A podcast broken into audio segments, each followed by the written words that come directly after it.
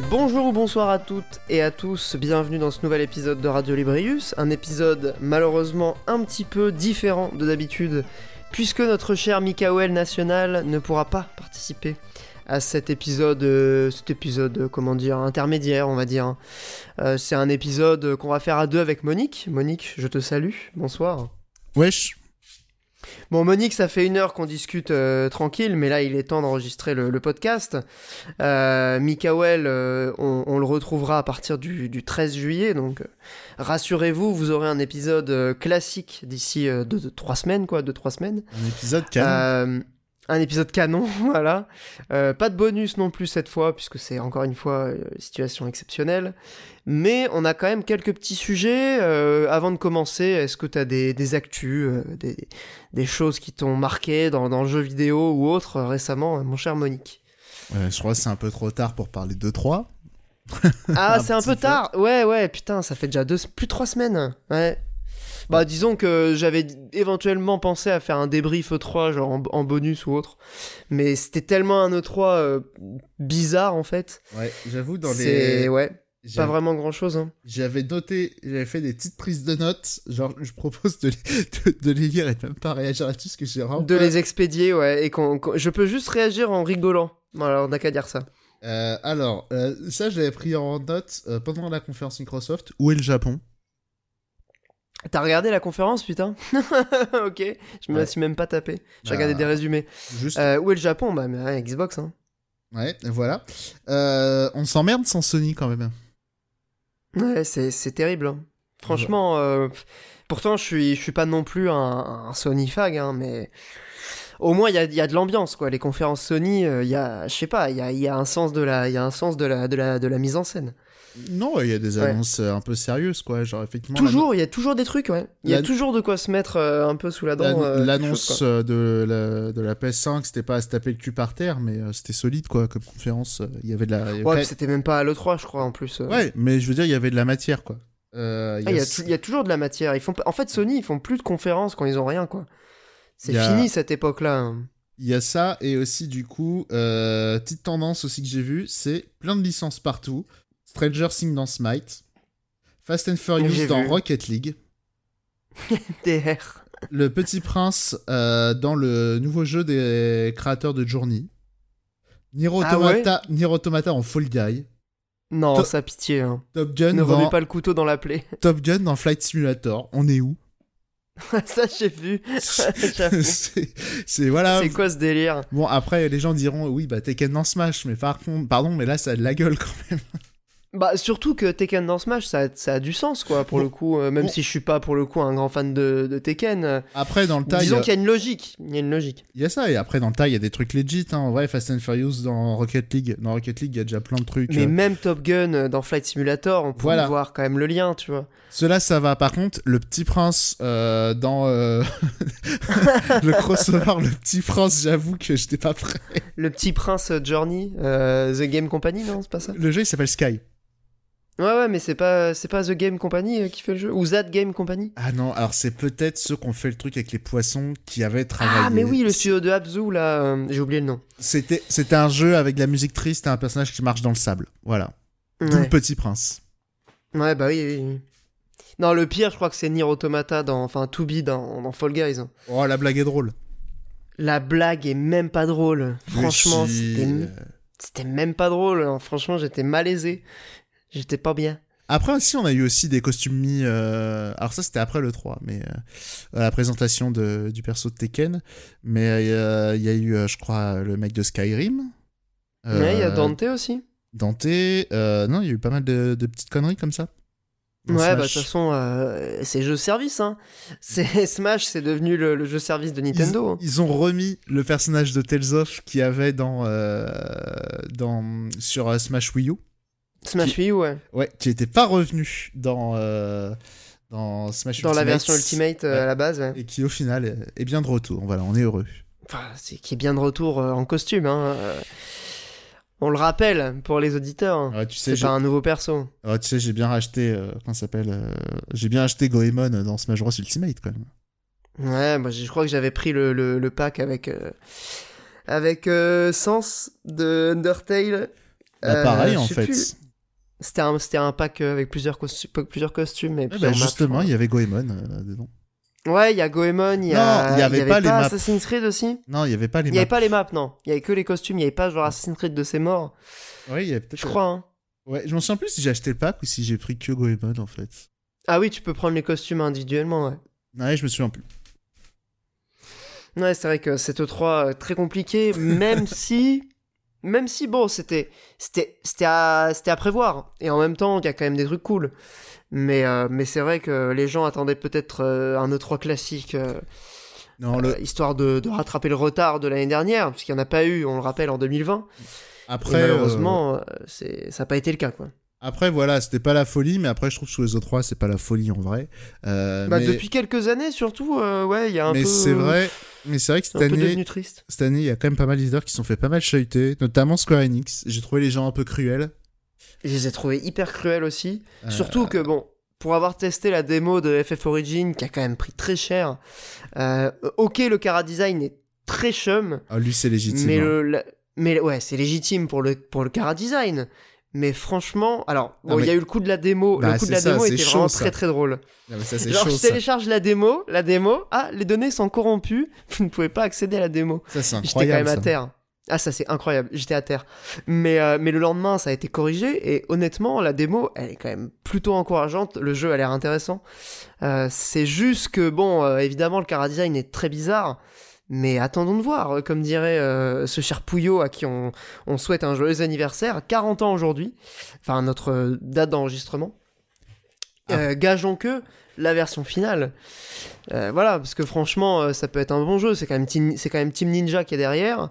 Euh, ils savent pas non plus euh, faire que des jeux de merde, quoi. C'est, un peu une science aussi du beat'em up. Team Ninja, on est euh, optimiste parce que Nioh, néanmoins, ils ont aussi travaillé sur le premier Hyrule Warrior et euh, Metroid Other M, on les a pas oubliés. hein.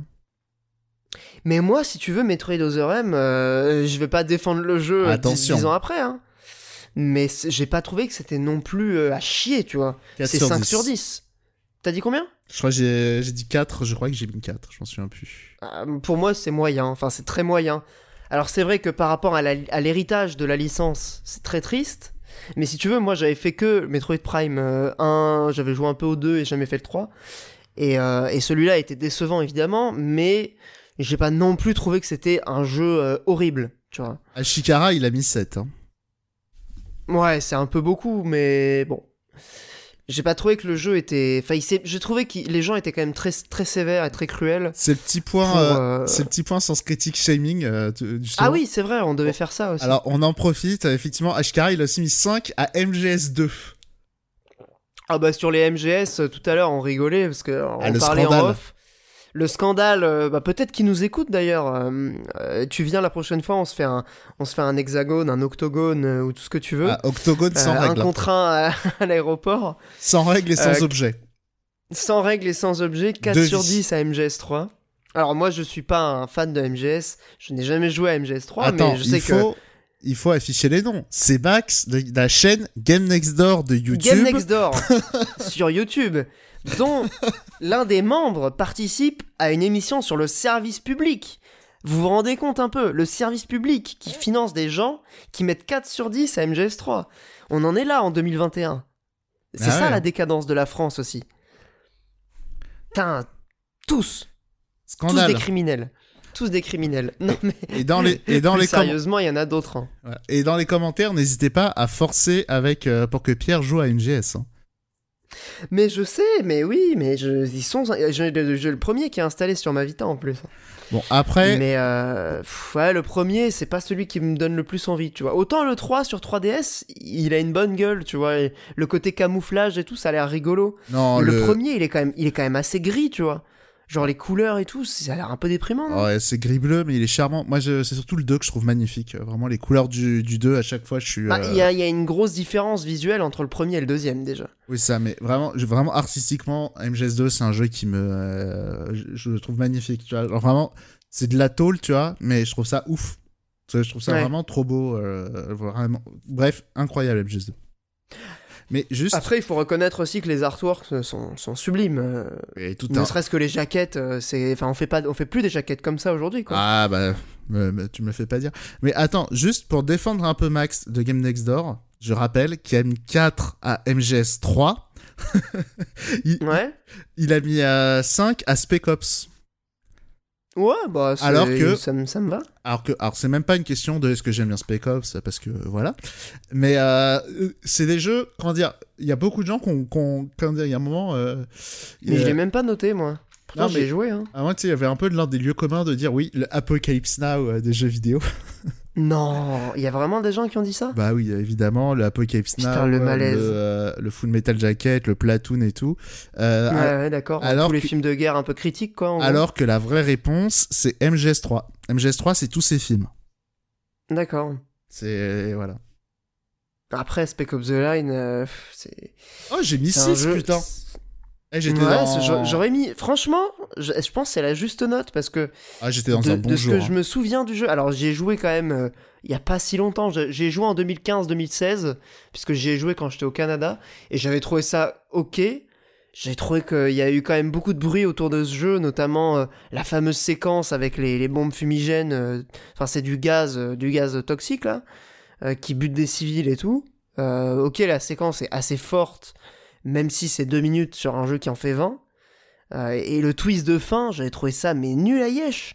Et, et non, Enfin, et- le, le mec qui devient fou et tout, c'est quand même ultra éculé. On a déjà vu ça partout. on a surtout déjà vu ça en mieux. Euh, et surtout, ah oui, non, mais bien sûr. C'est même- c'est clairement pas novateur, quoi. Non. Même pour le jeu vidéo, quoi. c'est moi dans mes souvenirs, je m'en souviens m'être dit euh, d'avoir joué, de m'être dit putain un vrai jeu d'imbécile. Et euh, au final, j'ai mis 6. Genre vraiment, je Oui, parce que honnêtement, oui, parce que franchement, le gameplay est sympa et c'est un bon, c'est un bon TPS. euh, Enfin, c'est un cover shooter. non, c'est pas très bien, vraiment. Bah, c'était correct. Alors, j'en ai un souvenir qui est un petit peu, un petit peu vague, mais j'ai- pas eu souvenir d'un game feel pourri ou quoi. hein. C'était, c'était moyen, quoi. C'était Gears of War. C'était un sous Gears of War, quoi. En termes de, en termes de, de système et de, et de système de couverture, a- de jeu, Il n'y avait, avait pas du tout les idées qu'il y a dans Gears of War en termes de, de cover. Gears of War, on peut dire ce qu'on veut, il y a quand même euh, une intelligence dans le level design qu'on n'a pas Ah oui, non, mais c'est sûr. hein, Le premier surtout.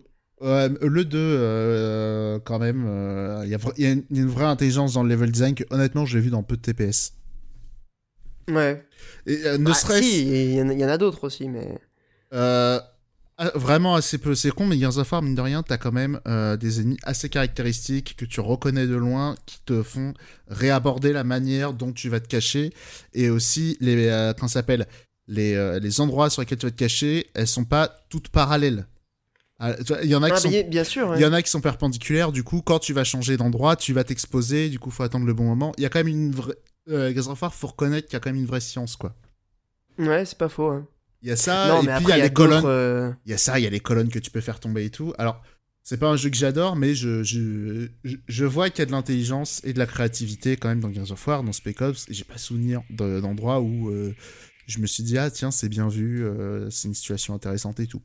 Après, euh, voilà. hein. Ouais, non, c'est vrai, t'as raison. En termes de système de jeu, c'était vraiment très très classique. Parce que justement, c'est un TPS dans la lignée de ce qu'a pu faire euh, Gears of War. Maintenant, j'avais souvenir qu'il y avait quelques jolis moments euh, en termes de, en termes de DA. euh, mais franchement, c'est très vague. Ils ont fait le coup, je crois, de euh, la séquence de rêve ou de la séquence un peu hallucinée. Qui avait- qu'il y a dans tous les jeux branlettes, tu vois, tu sais, les- Alors, le truc dans- un peu en mode, ils ont pris de la drogue. Qui a dans tous les jeux Ouais, dans tous les jeux qui veulent se la péter. Non, dans tous les jeux de Pierre Cam honnêtement, et pas que les jeux qui Ouais, ont se euh, la Far péter. Cry, ils ont fait ça aussi. hein. Arkham City est pareil, Uncharted 3 il y avait pareil, euh, Max Payne 3 c'est quasiment le concept du jeu. Euh, Ouais, c'est non non c'est un lieu commun, il y, en a marre hein, les séquences, tu pousses le stick et euh, c'est flou euh, après une explosion, euh, ça fait chier quoi. Ouais, c'est vrai que maintenant, ça, ça fait vraiment, ça ferait vraiment archaïque euh, de refaire ça, quoi. Et je Non, mais bon, après, on n'est pas, on ne voulait pas parler de Spec Ops en Ouais, particulier. et ça mais, fait euh, longtemps que j'ai pas refait des triple A solo comme ça, mais je serais pas étonné que dans Fallen Order il y a pas ça par exemple? Il euh, y a pas de, de cover dans Fallen Order. Non, mais un moment où, euh, comment ça s'appelle, où euh, il y a une explosion, le personnage y voit trouble, tu peux que marcher, il entend des voix dans sa Alors, tête. je crois qu'il y, y a des séquences comme ça avec des explosions. En revanche, euh, j'ai pas de, il y a, y a pas de séquence de de drogue, tu vois, genre vraiment halluciné, euh, où t'as des, des vraiment des visions, euh, des trucs qui apparaissent, des fantômes ou des délires comme ça. quoi. Après, ça peut être bien fait aussi. Hein. Evil Within. Ah non, mais je dis pas que c'est nul, hein. Il y a Evil des- y a des- il abuse des- pas mal de ça et je trouve que ça marche bien. hein. Alors, Evil Within, justement, parce que c'est le concept du jeu de te faire basculer d'un monde à l'autre et d'être sans cesse sur la, la corde raide, où tu tu t'es jamais sûr de si t'es dans la réalité ou dans le rêve, tu sais. C'est c'est ça un peu le principe. Non, mais vraiment, Ev- Evil il y a, y a cette intelligence de, de, de à la fois te faire vivre un peu une expérience hallucinée, mais en même temps de te faire douter en même temps que le personnage, parce que le personnage, du coup, t'es clairement dans sa, dans sa psyché, quoi. Il, est, il est un peu perdu face à ce qui se passe, et le joueur est désorienté aussi. Et tout le jeu est comme ça, en fait. C'est vraiment un fil rouge. Alors que, typiquement, Spec Ops, ou même Far Cry, ou même euh, Arkham, c'est des séquences très, euh, très séparées, tu vois, très distinctes dans le jeu. Après, dans Batman, je trouvais quand même que c'était bien vu. euh, pour, Bah, euh, surtout dans Arkham Asylum. Après, j'ai pas fait les deux suivants, mais euh, Asylum, il y a, il y a aussi ce truc, euh, bah, typiquement des antagonistes de Batman qui Non, vont et dans droguer. euh. Dans Batman Ar- Arkham Asylum, surtout pour présenter le, le, le personnage et son histoire, mine de rien, c'est plutôt bien vu. Et après, même ce qu'ils en font dans City et même dans Night et tout, c'est pas, c'est- pas mauvais, hein, c'est juste que c'est un lien commun. un C'est les séquences avec l'épouvantail qui sont, qui sont comme ça, notamment, qui étaient vraiment très, très stylées, je trouve. Ouais, ouais, ouais. Et justement, il affronte ses peurs et le personnage se révèle au, au joueur. Ça, c'est une bonne, c'est ce que je dis, c'est une bonne idée dans Batman pour le coup. Ah ouais, Mais, carrément. hein. Bah, c'est un très bon jeu, euh, Arkham Asylum. hein. Franchement, euh, si vous, avez, si vous avez jamais joué à ce jeu, ça vaut le coup de s'y intéresser parce qu'il y a plein de gens de, qui se sont inspirés derrière pour faire des systèmes. Alors, le système de combat, il est ce qu'il est. Moi, je le trouve euh, pas révolutionnaire, mais, euh, mais le jeu en lui-même est intéressant. Il y a, y a ça et, hein. et aussi dans le genre un peu. euh, c'est vrai qu'on aurait limite pu faire un bonus un peu sur euh, ces délires de, séquences de rêve, de est-ce que c'est le jeu, est-ce que c'est vraiment la réalité et tout machin. Parce que, euh, voilà, c'est de nouveau le point forcing euh, Hideo mais euh, dans MGS2, euh, pour ceux qui se souviennent de la séquence où Raiden il est à poil. justement, c'est un peu plus fin que est-ce que je suis en train de rêver, est-ce que est-ce que je suis dans le vrai monde et tout machin. C'est un, truc, un, un twist qui est assez intelligent et qui est. euh, J'essaie de pas trop spoiler parce que c'est vraiment l'un des trucs un peu. Non, mais là, Surprenant pour le coup, de euh, t'as MGS2. pas spoilé. Euh, si tu connais pas le jeu, euh, tu captes pas le, la ref. Si t'as joué au jeu, tu, tu vois très bien euh, ce que tu veux mentionner, quoi. Là où tu veux en venir. Voilà. Et c'est pas Mais, juste euh, une séquence de rêve où tu dois juste euh, pousser le stick en avant. Enfin. Ah si- bah oui, non, mais si, mais c'est euh, un peu plus malin hein. que ça. Mais de toute façon, euh, dans, dans Death Stranding, il y a, il y a aussi pas mal d'idées comme ça de. de pas, pas, de, pas de rêve, mais plutôt de monde un peu euh, d'illusion ou de. Avec tout le, le délire, tu sais, entre le, le monde des morts et le monde réel, où t'as carrément des poches euh, de, de l'autre monde Ouais. qui vont se Après, matérialiser. Enfin, il y a plein d'idées comme ça. Moi, je parlais que vraiment. super. Moi, je parlais vraiment des passages euh, Walking Sim. Ouais, ouais, ouais, d'accord. Ok. C'est vrai que tu retrouves pas trop ça dans, dans, dans, dans Death Stranding, ouais. Dans MGS2, c'est plus du Pac-Man, on va dire. Ok. Où genre tu dois éviter de pas être vu, ça reste un jeu d'infiltration. euh. Ah, parce que du coup, t'as plus tes armes et tout, j'imagine, si t'es à poil. euh. Ouais, c'est ça, Raiden est tout nu, mais est-ce que ça se passe vraiment? Est-ce que. Hmm. Voilà. Parce que Metal Gear, Oh il là. exploite pas tant le rêve que plutôt euh, les, les histoires de. de, de... De, de réalité, de est-ce qu'on vit vraiment les choses et tout. euh, voilà. Réalité alternative et Euh, complexité du réel, quoi. ouais. Grosso modo, si j'ai bien compris. hein. Plus Matrix. Ouais, ouais, bah c'est ce que Karel me, me, me se- il me serine avec ses histoires à chaque fois. ah ouais, mais MGS, c'est Matrix. MGS2. Mais, euh, mais non, mais, mais du coup, euh, pour revenir à Spec Ops, on expédie. Euh, Oui, à la base, on était on toujours était- sur la séquence 3. non, voilà. non, on était sur le passage sens critique shaming.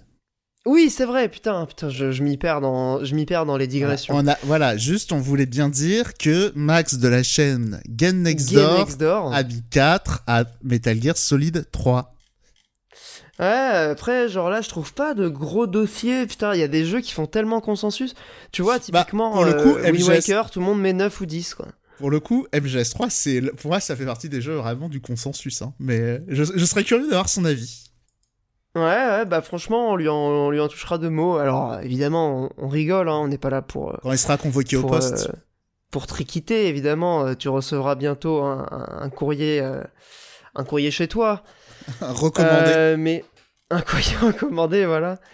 Euh, tut, tut, tut, je suis en train d'essayer de trouver autre chose, mais c'est vrai que là, sans avoir, sans avoir préparé de dossier, je suis assez surpris de voir Kingdom Hearts 2 euh, qui est aussi haut dans la liste des, des, des, des meilleurs jeux, euh, 8,5.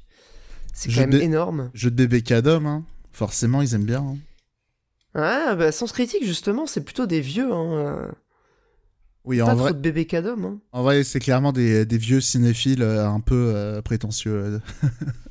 Bah oui, alors après, ça s'est peut-être un peu euh, démocratisé ces dernières années, mais on va dire qu'il y a encore un corps Pour qu'au top, d'utilisateurs, quoi. pour qu'au top 111, il y ait Silent Hill 2 euh, Director's Cut, hmm, Ah ouais, c'est le numéro 1 il y a une raison. Ouais, c'est pas faux. ouais. Il y a ça et des euh, visual novels obscurs, euh, donc... euh, Non, Obscur, euh, Umineko, c'est quand même super connu. Hein. Ouais, ouais. Tu connaissais pas Umineko? C'est c'est un des plus gros visual novels. euh, je... Enfin, c'est un des, un des plus. Celui qui a eu le plus de succès ces, ces 20 dernières années, quoi. C'est genre, j'ai- à force de les voir dans les tops, euh, je les connais, tu vois, mais évidemment, j'ai jamais joué. Euh, y a C'est pas... super long, hein. Ouais, ouais, ouais, mais c'est ça, c'est comme aussi. euh, J'ai oublié le nom de ce visual novel aussi où il y avait. Euh... c'était dans une, euh, dans une école de petites filles handicapées, là. Ah, ça me dit rien. C'est un, avait un VN euh, euh, console ou PC C'est pas le sanglot des cigales? C'est peut-être celui-là, je sais plus, mais qui avait eu une, euh, aussi une hype à un moment. euh, euh, où euh, tu joues à un personnage qui est cardiaque et euh, du coup qui va être pion dans une école avec euh, des petites filles qui ont des, euh, des maladies. J'ai dit handi- handicapées, non, je crois que c'est. Euh, euh, quoi que si, je Malade. crois qu'elles sont toutes en qu'elles sont toutes en situation de handicap et euh, voilà et ton personnage il est très euh, sensible du cœur et euh, il y a des histoires très touchantes et faut faut éviter de crever Putain, le concept. C'est concept mind-blowing, hein. Il y a ça, et je me demande euh, si je confonds pas avec un autre, mais je crois que c'est un jeu qui a été fait par des euh, occidentaux, euh, qui c'était parti à la base d'une blague, d'une blague en mode on va se moquer des VN high concept, et au final, c'est un, un jeu qui a été fait un peu par une communauté. web. Il me, il me semble qu'il y a une légende un peu autour comme ça. Je, je dis ça, je me souviens même plus du nom du jeu, hein, donc c'est vrai qu'en termes de valeur ajoutée, c'est pas ouf. Ouais, bah c'est surtout que les, les visual novels, en fait, euh, il y a vraiment une communauté euh, assez spécifique qui est pas toujours. euh, où la, la- je veux dire, le lien avec la, le jeu vidéo est pas toujours évident. Alors, pour certains jeux, typiquement, bah, les Ace Attorney, qui sont quand même des formes de visual novel, le lien est fait par le fait que c'est un jeu de Capcom, etc. Mais t'as aussi des boîtes qui font que du visual novel et qui sont des, des adaptations, par exemple, de, de light novel, tu vois ou euh, je pense typiquement à la, la série Fate qui a été adaptée en animé euh, où il y a eu les Fate Zero, les Fate euh, Apocryphe et compagnie. Ouais. Euh, Je- suis vois, désolé, Il y a eu des VN aussi là-dessus. Je suis désolé de vous interrompre comme ça, Pierre, mais je pense que Ouais. si on coupait un peu avant ce que tu disais, on avait notre transition pour les chroniques du jeu, du mois. Alors oui, mais euh, moi je voulais plutôt faire la transition par le, par le Spec Ops. Parce que tu disais Gears of War, un des jeux qui justement, euh, en termes de TPS, euh, se situe quand même dans le haut du panier, machin. Euh, moi j'en ai un autre. Ah. il me J'en ai un régale, autre. il me régale. la transition toute trouvée. On parlera des visual novels euh, Nintendo après. Euh, on va parler de Resident Evil 6, puisque c'est un jeu justement qui se situe dans la lignée de Gears of War. Alors qui en reprend certains éléments, même si évidemment c'est quand même avant tout un Resident Evil. Donc c'est pas c'est pas un Gears of War, hein, Ouais. mais Attends, on, juste on deux sent qu'ils se sont quand même inspirés sur certains points. Ouais. quoi. Juste deux secondes euh, avant que tu commences euh, vraiment ta chronique. Je commence déjà avec euh, ma tech de Resident Evil 6, le patient zéro de la dark soulisation. Eh bien, Voilà. tout à fait. Mais Euh, vas-y, tout à euh, fait, tout à fait. ah, mais on- je, je, je pense qu'on va être d'accord là-dessus. On en avait discuté, mais ça vaut peut-être le coup d'expliquer un petit peu à nos, à nos auditeurs euh, euh, pourquoi. Alors déjà, Je pense qu'il y en a certains.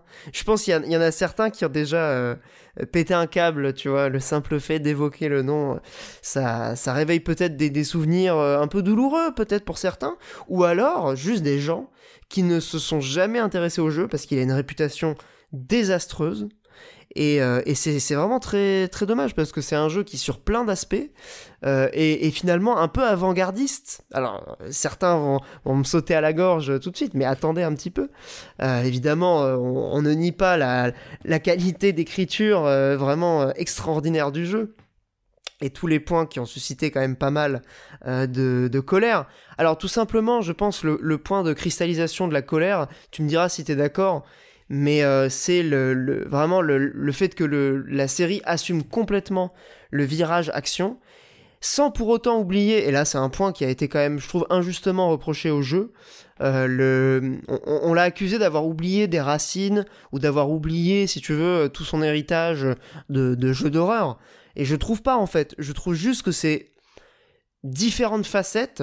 Alors certes, l'horreur pure occupe une place qui est très très faible, voire presque inexistante euh, dans le 6, mais on trouve quand même une diversité de, situations qui est un petit peu là pour évoquer les différentes euh, évolutions aussi de la série, avec notamment bah, le, premier, euh, puis le, remake sur GameCube, euh, le virage action avec le 4. Attends juste deux secondes. que le, on retrouve un peu tous les, toutes les facettes de Resident Evil dans ce jeu-là, quoi. Ouais, juste attends deux secondes. deux points. Déjà, je trouve que c'est extrêmement dommage de mettre de côté, enfin de séparer les sentiments de peur et les sentiments d'action, parce que je vois pas en quoi c'est antinomique. Euh, ah bah oui, non, mais complètement. Hein. Ça, je, c'est des visions différentes, quoi. Mais ça, je pense, c'est un, c'est un trope qui est justement très hérité du cinéma de, euh, quand ça s'appelle des euh, films, d'avoir des trucs à la fois cérébraux et à la fois du divertissement. Que genre, on peut de leur champ avec Alien, Aliens, etc. les distinctions qu'on fait. Non, et même, c'est pas que ça, c'est juste l'idée que la peur, c'est quelque chose de cérébral et l'autre, c'est quelque chose de spontané. Et l'action, c'est quelque chose de spontané. Je, je pense déjà, à partir. Je pense que il y a beaucoup de choses qui viennent de, de là que les gens de présupposé là quoi. que, que, les gens pensent que c'est antinomique. Et ça je suis pas tout à fait d'accord parce que justement l'action ça peut euh, le, le, fait qu'il y ait de l'action l'éventualité d'avoir de l'action de pas pouvoir euh, euh, passer des épreuves ou de se retrouver handicapé sur le fait d'avoir mal anticipé des des, des, des, des, trucs pour le coup je pense que ça ça peut créer des sentiments de peur. Et alors pour être honnête, je trouve que Resident Evil 6 euh, réussit pas trop là-dedans. Voilà. Néanmoins, l'autre truc, c'est. Euh, tu, dis, toujours horreur. Pour moi, Resident Evil, on en revient, c'est pas de l'horreur, c'est de la SF. Et euh, je, maintiens. Et l'autre point aussi, c'est Resident Evil 6, à défaut d'être un jeu qui veut faire peur, c'est un jeu qui veut être Resident Evil. Et mine de rien, je, pense qu'il est intéressant à voir comme ça, parce que Resident Evil, c'est une saga qui a toujours un peu euh, réinventer la roue régulièrement et euh, à chaque Resident Evil les gens disent euh, oui c'est plus trop Resident Evil. A des gens ils disent dès le 3 c'est un jeu d'action.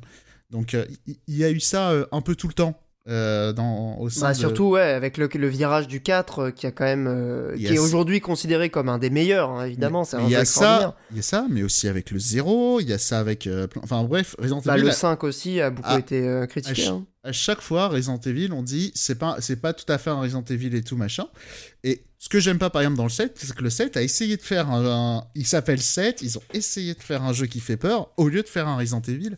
Et le 6, de par notamment énormément de citations, alors beaucoup plus de situations, euh, de citations visuelles, mais aussi des citations un peu thématiques.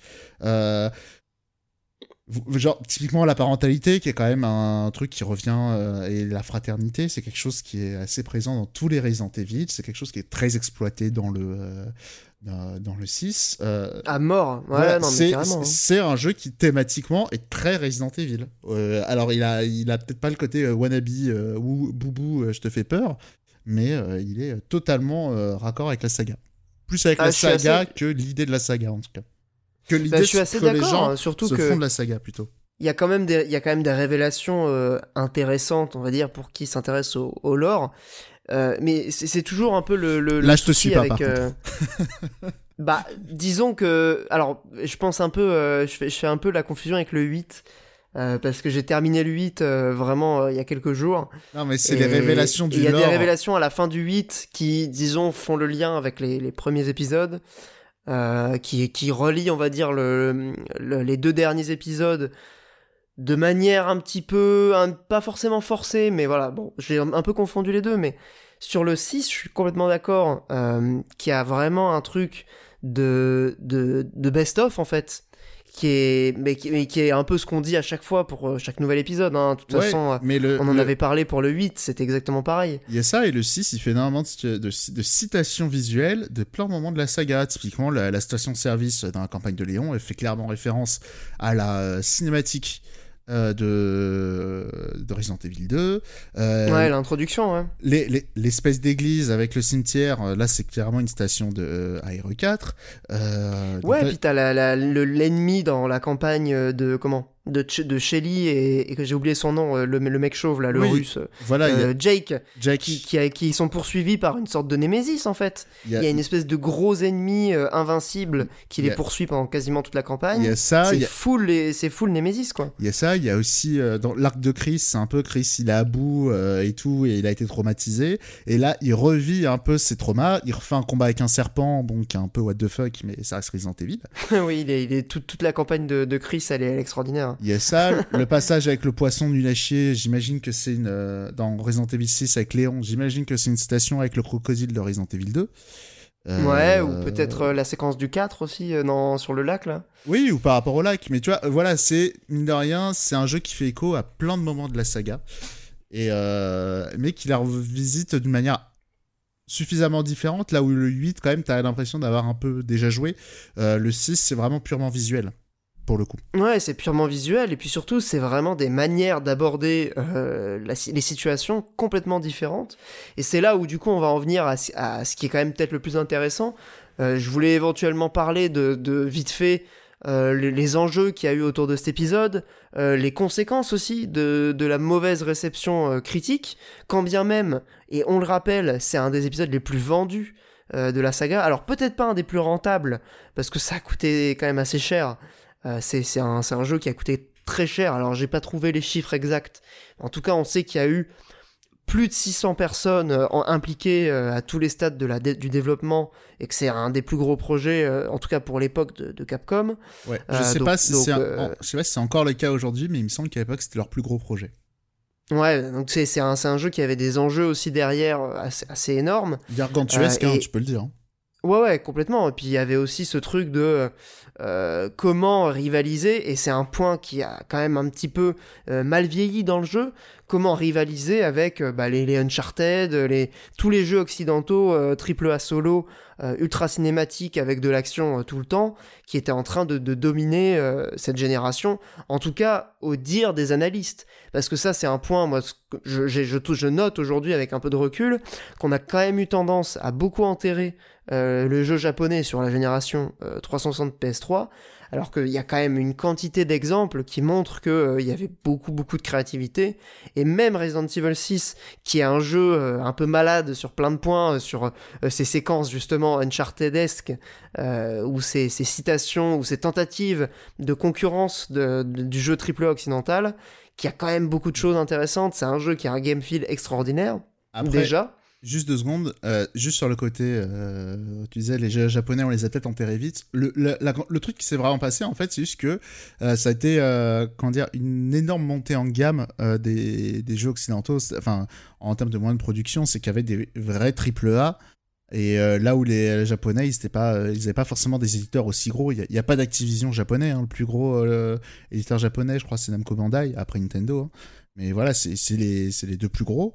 Et Capcom, on en parlait euh, hors antenne, mais mine de rien, c'est le seul éditeur japonais quasiment, euh, d'envergure en tout cas, qui n'a pas fusionné avec d'autres euh, éditeurs. Justement, c'est resté un petit artisan d'Osaka, Capcom pour le coup, euh, très, c'est très vrai ce que tu dis. Alors, évidemment, euh, pour, euh, pour les, les, derniers épisodes, de, quoi, que ce soit Resident Evil, Monster Hunter ou toutes leurs grosses licences, c'est plus uniquement développé au Japon. Hein. Il suffit de regarder le générique de fin de RE8 pour voir qu'il y a une quantité de. Alors, déjà, il y a des séquences de, de, de, cinématiques qui sont carrément déléguées à des studios de motion capture. Ouais, T'as des séquences d'animation, il y a plein de trucs. Ouais, il y a tout qui est externalisé maintenant. Donc c'est vrai que le, ils, ont, ils ont le savoir-faire. Toutes les séquences de, gameplay, en fait, elles sont, elles sont encore euh, maîtrisées par, euh, par Capcom. Mais il y a beaucoup d'aspects du jeu qui sont attendus bah, pour un triple A d'aujourd'hui qui sont externalisés. Quoi. Je crois que c'était DMC5, si je dis pas d'annerie. Il, avait, il disait que euh, dans le Toko Toko, je sais plus comment ça Ouais, s'appelle. euh, de... ouais, Archipel, là, ouais. Ouais, ils- ils- je, je crois qu'ils donnaient le nombre de personnes en interne qui a travaillé le jeu, c'était genre 40, un truc comme ça. Ouais, c'était Non, assez- vraiment assez petit. Peut-être une Non, pas, centaine. pas hein. 40, un peu plus, ouais. Ouais, mais Je, en fait, je crois que je l'avais cité dans ma vidéo euh, sur le jeu et je me Parce qu'après, le truc qu'il expliquait, c'est que justement, ils avaient fait énormément appel à des, euh, à des partenaires, en fait. Ah oui, bien sûr, ouais. Bah, pour tout ce qui est euh, purement technique, en fait, euh, ils externalisent beaucoup. Pas que Mais, euh, mais pour ce qui est technique, du- mais- Pas, pas que ce qui est technique, mais en tout cas pour ce qui est de l'aspect purement design, création du jeu, il y a encore une, une, une forte mainmise, on va dire, de Capcom sur ces, sur ces grosses productions. C'est un peu comme Breath of the Wild aussi, je crois, c'est 300 personnes qui ont travaillé dessus en, en interne. Mais évidemment qu'un jeu comme Breath of the Wild, Ça demande que- une quantité de, de production euh, Ouais, est, c'est ça, évidemment pas gérable ont- par Nintendo. ouais. Ça, évidemment qu'ils ont fait appel à plein d'autres, euh, à plein d'autres euh, équipes, quoi. Mais pour le coup, euh, RE6, je suis pas sûr que ça a été le cas. Et c'est aussi peut-être pour ça que ensuite ça a généré aussi une, une réorganisation. Mais, mais sur le jeu en lui-même, donc je, je, je pense qu'il y a quand même des éléments à garder et qu'il y a eu beaucoup de. Ah, j'ai pas- J'essaie de trouver un mot qui est pas trop méchant. Euh, il y a eu beaucoup de, de mau- mauvaise compréhension, on pourrait dire, ou de mauvaises interprétations Oui, euh, de ce que Capcom essayait de faire avec le jeu, euh, et notamment de cette dimension action qui, comme tu l'as justement dit, n'est pas incompatible avec la- l'ADN de la série, euh, et surtout, enfin, pour, pour moi, Resident Evil, ça a jamais fait peur, enfin, même, même le premier sur GameCube, c'est pas vraiment un jeu qui faisait peur, c'est un jeu y avait- qui était... qui- Il y, avait quand même, en tout cas, des volontés de jouer un peu sur euh, la surprise. Typiquement, la, la, la, la porte qui s'ouvre, euh, t'es habitué à la, porte, euh, à la vidéo de la porte qui s'ouvre, et puis euh, au bout d'un moment, la porte elle s'ouvre, il y a un zombie qui sort. tu lis un papier, il y a un zombie qui sort derrière toi. Dans les vieux épisodes, c'est vrai que quand même, ils, ils essayaient de faire un peu sursauter, ils essayaient de créer des, des ambiances inquiétantes quand même. Oui, mais je- tu retrouves aussi des séquences comme ça dans le 6. hein. Alors, il y en a très peu, mais il y en a quand même. Typiquement, la, campagne de. Léon, la campagne de Léon, t'as plusieurs moments qui euh, jouent sur ces, ces surprises. Alors, c'est pas, pour moi, c'est pas de l'angoisse euh, purement euh, psychologique, tu Non, vois. la et pour être honnête, pour être très honnête, c'est pas très réussi. En vrai, là, on parle beaucoup d'RE6, hein, mais euh, même si c'est un jeu que moi, en tout cas, j'aime beaucoup, globalement, c'est un jeu assez raté sur beaucoup d'aspects. Hein. T'as parlé, la- la- le côté Uncharted, il est nul à chier. Il est vraiment raté. Les QTE, les QTE c'est pas possible. Ça dépend. Bah, ouais, a- globalement, c'est c'est surexploité, quoi. Ouais, mais il y a quelques bonnes idées dans le tas qui. Vraiment pas beaucoup. hein. Il y en a pas beaucoup, mais il y en a quelques-unes, je suis assez d'accord. Autre point qui est raté, c'est euh, les- l'inégalité, on va dire, de, de qualité des campagnes. Le jeu est trop long, euh, le jeu est assez mal euh, rythmé. Euh, C'est- toutes les campagnes qui sont hyper mal hein. écrit aussi, mais ça, évidemment, euh, c'est aussi pour ça qu'on est là, euh, parce qu'on on rigole bien. hein, c'est un jeu qui est quand même assez, assez marrant. Euh, Ouais, il y a un point aussi. C'est là où je suis un peu pardon. partagé sur le fait que c'est mal écrit. C'est juste que euh, Resident Evil, ça a toujours été un ton assez particulier. Et euh, effectivement. Oui, mais là, c'est vrai qu'ils ont mis les potards à 300, tu vois.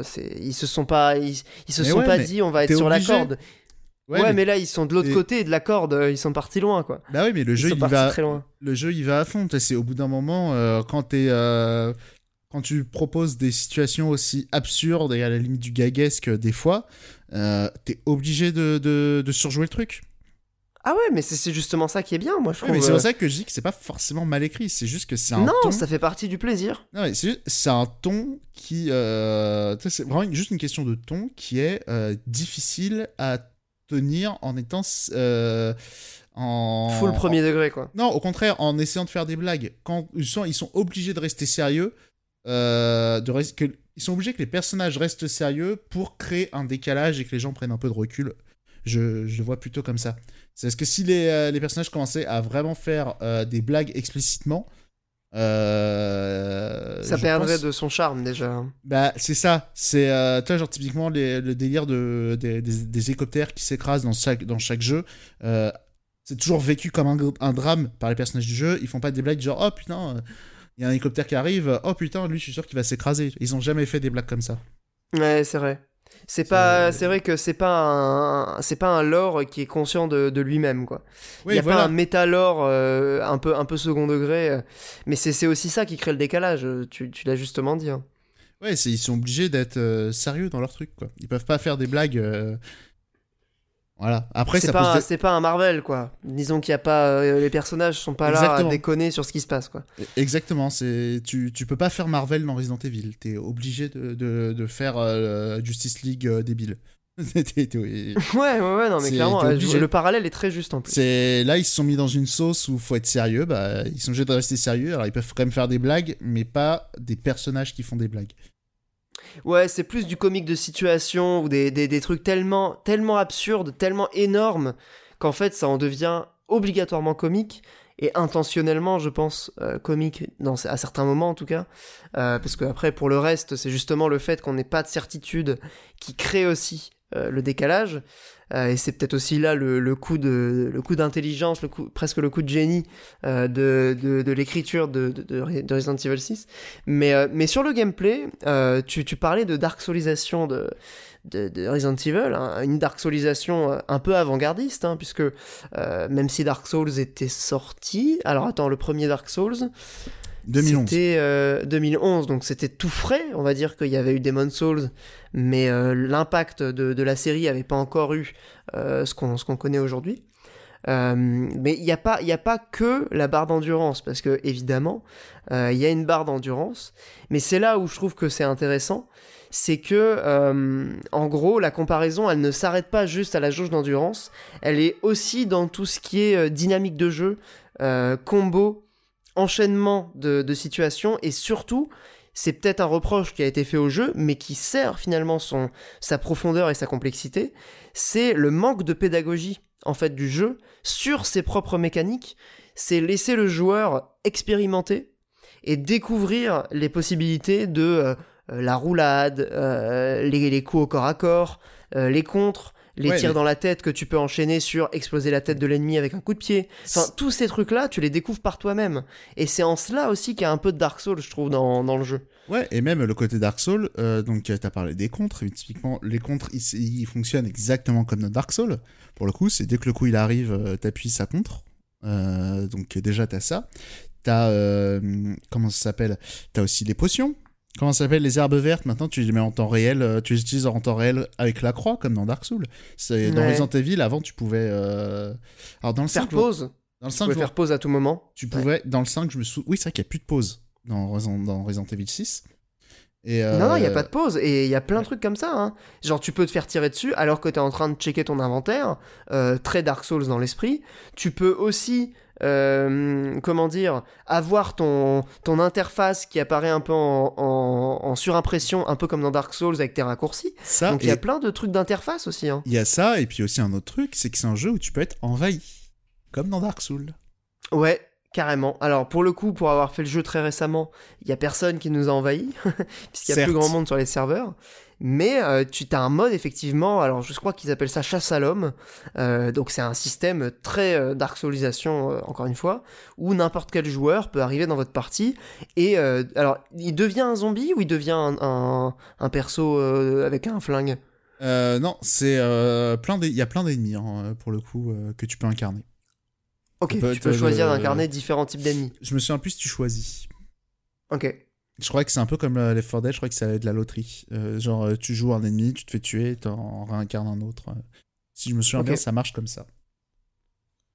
Ok, ok, bah écoute, euh, ça c'est un autre élément qui, pour le coup, a pas été beaucoup mentionné parce que, en vrai, on a surtout retenu que, oh là là, c'est le Resident Evil de trop, c'est le jeu qui en fait des caisses, mais il y a un autre point aussi dont on n'a pas parlé, qui est le, la coop, qui est quand même un, élément majeur du jeu, euh, puisque c'est un jeu qui se découpe en, quatre campagnes, qui ont toutes en fait un peu euh, pour but de, présenter une sorte de, de visions différentes ou de, de, de, types de situations différentes, puisque la campagne de Léon, bah justement, c'est un peu citation des premiers épisodes.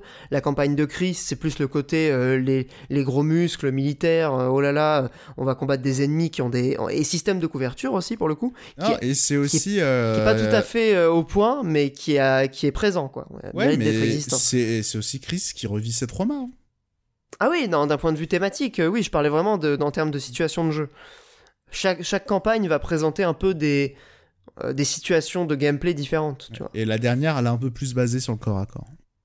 Ouais, la campagne de Jake et, et Shelly, elle est un peu plus basée sur le corps à corps. Et il y a une campagne bonus que pour le coup on n'a pas encore fait, euh, qui est la campagne de Ada. Euh, et je sais pas du tout à quoi on, va, on, on peut s'attendre, Bah, mais apparemment ça a l'air assez rigolo. C'est toi, tu disais que les, les, les campagnes étaient inégales. Moi, je trouve qu'il y a, il y a du raté euh, partout, pour le coup. Dans toutes les campagnes, il y a des ratés. Ouais, alors la- pas inégal, en- euh, je parlais vraiment entre, au sein même des campagnes. Ouais, ça, ça, je suis T'as des moments très réussis et des moments vraiment pourris. Et pour le coup, la campagne d'Ada, euh, tout est raté. C'est c'est pas Tout possible. est raté Ah ouais, Ah merde. ouais, c'est vraiment éclaté. Non, par contre, après, le dernier truc euh, qui est important, et moi, en vrai, j'ai surtout passé du temps, c'est sur le mode mercenaries. hein, qui est, Tous les euh, modes bonus euh, qui sont présents aussi, effectivement, qui permettent justement de d'utiliser ce système et de le mettre à profit. Surtout, justement, surtout le mode mercenaries, parce que justement, tu as ce côté timer, euh, tu apprends à connaître les différentes vagues d'ennemis qui vont arriver, tu te dis, ok, maintenant, comme t'es timé, tu dis, à tel moment, je vais chercher euh, euh, la mine, parce qu'après, je pourrais plus retourner ici, parce qu'il y a les gros ennemis, la mine, je la garde pour la vague où il y a tel ennemi qui va arriver et tout, et du coup, tu as plein de trucs comme ça à apprendre, à optimiser, et euh, vraiment, j'ai passé 40 heures dessus, quasiment sur une Et à enchaîner, du coup, les situations euh, pour... Enfin, tu relances la partie dès que le timer se termine et t'essaies d'optimiser, d'aller plus loin à chaque et, fois. et le truc qui est intéressant dans le timing de Resident- dans le timer de Resident Evil 6, c'est que euh, quand ça s'appelle, ça s'arrête une fois que vous avez tué tous les ennemis, ou bien quand vous avez plus de temps. Sauf que le temps, vous pouvez en regagner. Mais pour gagner euh, du temps, il faut un peu vous mettre en danger. Euh, il faut utiliser les contres. C'est qu'avec du compte que tu gagnes du temps. Et euh, mais des fois, tu peux te retrouver pris au piège. Tu dis putain, je m'arrête bien là, j'ai le score que je voulais pour avoir la, bonne note, mais j'ai trop de temps. Donc t'as ce jeu d'équilibriste qui est vachement cool. De est-ce que je prends du temps, est-ce que pas trop, est-ce que voilà. Et aussi t'as un système de combo un peu comme euh, dans les jeux cave où euh, c'est-à-dire que euh, une fois que vous avez tué un ennemi, vous avez un peu de temps pour tuer un autre ennemi. Et plus vous tuez d'ennemis comme ça, plus vous, allez avoir un multiplicateur qui va faire monter le score. Et c'est pour ça que par exemple, vous pouvez avoir un rang S alors qu'il va vous rester 70 ennemis à tuer. Et si vous avez fait trop d'ennemis, si vous avez fait, si vous avez trop gagné de temps et qu'il vous reste beaucoup d'ennemis, vous pouvez vous retrouver pris au piège et perdre votre score. Donc euh, il faut, jongler. Ouais, il y a tout un, il y a tout un mind game euh, sur euh, l'optimisation effectivement de, ta partie, parce que ça fonctionne un peu comme des runs, hein, si tu veux. C'est intéressant aussi de voir cet aspect-là présent dans un mode bonus. Et, le point que, je voulais préciser, c'est sur la coop qui, à défaut d'être parfaite en termes de situation coop justement, euh, a le mérite au moins de prendre en compte le fait que c'est un jeu coop et c'est quand même pas, il y a quand même pas beaucoup de jeux euh, de cette envergure qui sont entièrement jouables en coop et qui sont même partiellement pensés pour être faits en coop. Euh, je pense à des situations où l'entraide est primordiale, typiquement euh, où t'as un perso qui va devoir ouvrir des portes pendant que l'autre s'occupe d'une vague d'ennemis. C'est pas des situations qui sont révolutionnaires, mais au moins il y a un effort qui a été fait sur l'intégration d'une coopération dans, dans- dans le jeu. Ouais. Et euh, Après, il y a si peu peux- de jeux coop qui, qui font cet effort-là, en fait. si je peux me permettre, je trouve ce truc qui fait mieux que le 5. Parce que là, t'as cité l'exemple de la porte qui est l'un des pires trucs. Mais il y a aussi des bonnes idées de un qui passe par un passage, un qui passe par un autre et les deux se rejoignent. Il y a aussi des passages comme ça. Il y a le- beaucoup de passages comme ça, ouais. Alors que dans le 5, euh, faut quand même se souvenir qu'il y avait des trucs du. Il y a un personnage qui fait un puzzle, l'autre tire le- qui le regarde. Il y en a, il y a un moment, t'es dans une caverne, il n'y a pas de lumière, il y en a un qui tient la lampe et l'autre qui tire sur les ennemis. Il y avait, Ouais, euh, c'est- c'est ma boule, ouais. il y avait l'inventaire partagé, euh, du coup il y en a un qui a le fusil, l'autre qui a les balles, bah, génial. Et en plus quand tu joues en solo au 5, tu posais une mine, euh, l'autre perso allait les ramasser. Et Voilà. Tu pouvais pas, euh, tu pouvais pas passer d'objets entre les joueurs. Si justement, mais c'était c'était assez pénible en vrai. Ouais, bah ouais, Parce j'imagine. que ouais. t'avais des fois des items, des situations un peu bloquantes où t'as une scène de snipe et il y en a un qui a les, euh, y en a qu'un qui a le snipe, des trucs comme ça quoi. Ouais, d'accord. J'ai pas fait le 5 euh, pour le coup, euh, qui. Bah, me donne pas énormément envie, étant donné que apparemment le 6. Alors, autre grosse différence dans le 6 par rapport à l'héritage de la série, c'est le premier Resident Evil où tu peux bouger et tirer en même temps. Ça, c'est quand même énorme en termes de changement de gameplay par rapport au 4 qui a toute une dynamique justement de euh, s'arrêter, tirer, ou. Enfin, tu vois, y en termes de dynamique de jeu, euh, ça change quand même beaucoup de choses, je trouve, euh, Il y a d'avoir fait cette, euh, cette décision-là. Et ça, t'as la roulade, tu peux ramper, enfin, en termes de, de, de palette de mouvement. Après, voilà, juste un peu pour conclure, c'est vrai que tu disais les, les jeux japonais, enfin, on disait les jeux japonais, ils avaient pas l'envergure des jeux occidentaux, c'est un peu pour ça qu'ils tombent en désuétude. Et je pense que les japonais, dans leur idée, leur stratégie de survie, c'était de euh, miser un peu sur la créativité et de faire des trucs qui sortent un peu euh, des sentiers battus. Tu typiquement, euh, au lieu de faire un TPS euh, cover shooter, tu peux quand même te couvrir contre les murs dans RE6. C'est pas du tout un jeu pensé pour le cover système. Et toi, ils se sont dit, on va tenter autre chose. Typiquement, je pense le coup, le coup du contre. Tu c'est juste en fait, ils ont essayé de faire un truc un peu particulier. Et voilà, la presse de l'époque, et encore un peu aujourd'hui, voilà, les, les critiques, elles sont pas très enclines à euh, des jeux qui euh, essayent de retourner la table. Alors quand Qui c'est un vrai- change les habitudes. Et effectivement, en termes Voilà. de, de changement d'habitude, il faut, il faut faire l'effort de, de s'adapter au jeu. Quoi. Il y a ça, et j'ai envie de dire, quand c'est un Breath of the Wild, a les... parce que c'est Zelda, les gens sont prêts à faire un effort d'ouverture d'esprit. Quand c'est euh, un Resident Evil 6 qui arrive après un 5 qui n'était pas apprécié, forcément Ouais. ça, ça a du mal. Et quand c'est un God End qui sort de nulle part qui est très moche, c'est un jeu qui est saqué. Pareil pour Star Fox Zero, c'est un jeu qui est saqué parce que c'est un jeu qui demande de voir un peu les choses, les choses sous un autre angle. Et Eh bien, je Star pense... Fox Zero, c'est une bonne conclusion parce qu'on fête les Eh 5 ans du jeu cette année. Eh ben oui. Et voilà. Ah oui. c'est- beaucoup de jeux considérés comme des dopes, c'est des fois juste des jeux qui euh, demandent aux gens de faire preuve un peu d'ouverture d'esprit et de reconsidérer certaines choses. Vous, vous, vous ouais, mais parce que je pense que pour inscrire euh, le. Parce que du coup, là, on, on en a fini avec euh, RE6. Pour conclure sur, euh, sur le jeu, c'est c'est dispo sur PC. C'est peut-être euh, le plus simple. Après, il, je crois qu'il est ressorti sur console, il est euh, sur- PS4. euh, il, est parti, sur- il est sorti sur toutes les consoles. Je si crois vous même qu'il était dans le Game Pass à un moment. Il est dans le Game Pass? Il l'était en tout cas. Ah ok, bah à vous de voir s'il est encore, mais en tout cas euh, il, se re- il se trouve vraiment dans un bac à solde, vous trouvez un, un bac à solde PS4, il se trouve à 15 euros, enfin il est vraiment euh, disponible un peu partout, Euh, c'est un jeu qui a été quand même assez vendu, je crois qu'ils ont plus 5 ou 6 millions de ventes, donc c'est quand même un, un- un gros succès. euh. Je crois à que toute version, toute version confondue, je crois qu'il a passé les 10. hein. Ah ouais, putain, ah ouais, donc c'est un énorme, c'est un énorme succès, Euh, mais vraiment un jeu intéressant qui pourrait potentiellement vous faire bien rigoler euh, et surtout qui a à faire en coop parce que tout seul, je pense que se faire toutes les campagnes, ça a pas forcément d'intérêt ou alors pour les modes bonus, notamment le Mercenaries, Bah si vous ouais. voulez justement essayer d'expérimenter un peu un système TPS différent, euh, ça problème- peut valoir le coup. Euh, le problème du mode, euh, des autres modes de jeu, c'est que c'est des modes multi, il n'y a jamais personne. Mais par Ah contre, ouais, ouais, euh, ouais. en solo, oui, vous pouvez quand même tester la campagne histoire de voir, quoi. Mais non, moi je recommande surtout le Mercenaries hein, pour vraiment exploiter. bah, déjà, je disais, la télé- le, comment dire, le côté scoring qui est quand même vachement intéressant et pas très compliqué. c'est pas, c'est pas très compliqué à prendre en main. Et, et voilà. Et voilà. C'était euh, pour prêcher un peu voilà euh, l'amour de la différence, tu vois, les, les jeux un peu euh, différents qui font pas comme les autres. Mais c'est aussi ça, euh, Radio Librius en fait, on est là aussi pour ça. C'est important. Ben c'est, je suis totalement d'accord, c'est très important. Et Ouais. j'avais une transition du coup pour... merde, je l'ai perdu, parce qu'on est revenu sur le- la conclusion. Euh, mais oui, non, pour prendre un peu de hauteur sur, cette, euh, sur ces jeux qui tentent un peu de faire différemment, euh, est-ce que, justement, je parlerai pas de mon deuxième jeu, mais non, je vais te laisser, euh, enchaîner, parce que justement, j'ai un, petit jeu très, très bizarre et pas forcément euh, euh, très dans la norme justement euh, que j'ai découvert il y a pas longtemps. Mais euh, on va plutôt parler de tes euh, de tes jeux du mois parce que ça fera un peu de changement euh, dans euh, qui prend la parole. Et surtout ça fera suite à notre discussion de tout à l'heure sur les visual novels euh, parce que en ce moment il y a quand même un intérêt j'ai l'impression pour les visual novels à la fois sur console traditionnelle euh, mais aussi des ressorties d'anciens jeux sur euh, les plateformes actuelles. Est-ce que tu veux commencer par euh, Famicom ou World Club? Bah ouais, juste petite question. Euh, Worlds and Club, tu l'as fini ou pas? Non, mais enfin, spoil pas du coup. Bah sinon, on attendra peut-être euh, le mois prochain et on fera ça vite fait. hein. Ah oui, si tu veux, ouais. Bah carrément, ouais. Alors du coup, Moi, je pense que je pense qu'il est pas très long, donc euh, j'aurais eu le temps de le finir d'ici là. hein. ouais, c'est 15 heures euh, si je dis pas d'annerie. Moi, je dois être à peu près euh, ouais un petit tiers quoi. Il y a ça. Du coup, euh, j'ai joué à Famicom Detective Club. Vous n'êtes sûrement pas passé à côté de cette annonce retentissante. Extraordinaire.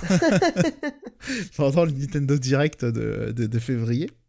Euh, voilà, où pas mal de gens se disaient lol c'est quoi cette merde? Même si c'était quand même très c'est les, les trailers étaient quand même jolis mais voilà mais le jeu est hyper beau en fait hein. on, on, y reviendra c'est euh, du, coup le Famicom Detective Club. Qu'est-ce que c'est? Alors c'était un jeu qui était sorti sur Famicom Disk System. C'était un jeu de, c'était un, s'appelle? Un visual novel vraiment à l'ancienne. On y reviendra. Euh, du coup, c'était euh, des, des, jeux de petits détectives, hein, du coup. Que, moi, je m'appelais Ondelat Kun, du coup, histoire de jouer, Histoire de la référence a fait entrer l'accusé. Voilà, et histoire de garder le côté petit, euh, petit détective japonais, parce que les japonais ont un kink là-dessus. Euh, CF Persona, CF euh, Détective Conan, CF. Ah oui, non, tous les, tous les jeux en, dans simulation lycéenne avec des enquêtes, il y en a des centaines. Hein. Même les, les, les, séries animées, etc. Il y a ça, et aussi pour l'anecdote, dans, le, dans le trailer aussi, fait intéressant, c'est ils ont mis en avant euh, la personne qui était directeur du jeu, qui a écrit l'histoire et qui est quand même un grand nom de Nintendo qu'on entend assez peu. C'est, j'ai oublié son prénom, Sakamoto. du coup, qui est euh, ni plus ni moins que le monsieur qui dirige euh, toute la saga des Metroid depuis le début. Et ils l'ont vendu sur ce point-là ou parce que tu en parlais à un moment donné Ouais ouais ouais, dans le dans le trailer ils mettent Sakamoto Game, voilà. Donc D'accord, ouais. Ça en jette moins que Kojima, mais euh, voilà, faites-en ce que vous voulez de l'information. non, euh, excusez-moi. Alors, et du coup, le truc qui est rigolo, c'est que c'est un remake d'un jeu qui a déjà eu un remake. Voilà, il y en avait déjà eu un sur, euh, sur Super Nintendo. Je me demande si c'était pas via Satellaview ou via les cartouches réinscriptibles. mais donc, ah oui, d'accord. Évidemment, c'est sorti qu'au Japon, mais je crois que c'est des jeux qui avaient été traduits par des fans. Donc, euh, comme quoi, il y avait un. Qui ont quand même euh, une, notoriété, du coup, euh, dans la sphère visual novel, j'ai l'impression. je pense que ça avait plus du succès dans les. comment ça s'appelle Chez les fans de Nintendo. Parce que pour le coup, beaucoup de jeux obscurs de Nintendo été traduits. Il y en a encore pas mal qui ne le sont pas, hein, mais. bref, je, pense que c'est plus de ce côté qu'il faut voir, parce qu'en plus, c'est aussi un jeu qui était dans, qui était dans les Smash Bros, dans, dans les trophées. Moi, c'est comme ça que j'avais découvert le jeu. Je me demande si c'était dans Brawl ou dans le 4 euh, qu'il a, où il l'avait mis. Enfin bref, on s'en fout. Et euh, petit point aussi euh, rapide, historique. Vous dites, oh tiens, Nintendo, des visual novels, c'est pas très l'école du gameplay, c'est étonnant. Ouais, c'est surprenant, effectivement. Et bah, quand ça s'appelle, euh, pareil, j'ai vu des gens se faire euh, cette réflexion euh, pendant Nintendo Direct, et puis après, j'ai un peu réfléchi, en vrai, pas tant que ça. fut, fut, une époque où vous n'êtes, j'imagine, pas passé à côté de Metal Slader Glory. aussi, alors, c'est. je vois même pas ce que c'est, putain. Alors, c'est un visual novel un peu SF qui lui était sorti sur cartouche. sur NES, mais c'était une cartouche un peu spéciale, très grosse, parce qu'il y avait plus de données, et c'est un jeu qui est sorti assez tard, mais c'était pas vraiment un jeu Nintendo, c'était un jeu Al Laboratory. Mais bon, voilà. Et pour l'anecdote, si je dis pas dingue, c'est un des derniers jeux, enfin, qui lui a eu droit à un remake, et c'était l'un des derniers jeux qui était sorti sur euh, Super NES, je crois en 2003, un truc comme ça, ou 2001 Ah ouais, très, assez tard quand même. Euh, ouais, euh, bref, vraiment vers la fin de, de la Super Nintendo, donc voilà, anecdote. Et aussi, il y a une autre licence comme ça, qui pour le coup, on a revu aussi avec un avec un remake, c'est les euh, Shinogashimas. Euh, non. Shinogashimas, c'est l'un des épisodes de. J'ai pas noté le nom de la saga. Si, voilà, c'est les Famicom, les Famicom Mukashibanashi, voilà, euh, qui étaient des, des visual novels, mais qui reprenaient des histoires du folklore japonais et chinois, je crois. Shinongashimas, mhm. c'est euh, pour le coup, c'est plutôt le folklore japonais. Vous connaissez sûrement pas le jeu, mais vous devez connaître la musique qui est dans Smash Bros. Parce que c'est une euh, musique un peu euh, métal japonisant qui est, voilà, qui est vachement. Hmm. Le, remake qui est vachement. Enfin, la musique est vachement cool dans Smash Bros. Et aussi Yuyuki, qui, si je dis pas. Enfin, donc. qui est plutôt dans le folklore chinois, du coup. Voilà, Famicom Mukashi Banashi, Yuyuki. Euh, et qui lui, sauf à ma part, c'est euh, la légende du roi singe, voilà. Ah oui, donc euh, Dragon Ball. Dragon Ball, mais aussi plein de truc euh, chinois, c'est un, un- Bah, un- Dragon Ball est inspiré d'un conte euh, populaire et assez connu euh, chinois. Oui, il y a ça, mais je veux dire, Tout le il y a aussi un- début, hein, enfin, le début de Dragon Ball, c'est Ce ça. je veux dire, c'est qu'il y a aussi un personnage dans LoL. Là, on a vu le studio aussi chinois qui avait annoncé un, espèce de triple A action RPG euh, qui reprenait cette histoire. Je laisse- voilà, d- Dans, dans les grandes histoires chinoises, souvent, euh, les gens du roi singe est souvent cité.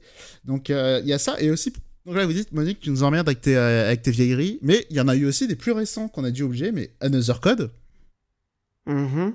Celui-là, il est plus connu déjà. bah, c'était sur DS, sur Wii. C'est sorti en France aussi. hein, c'est plus deux. récent, quoi.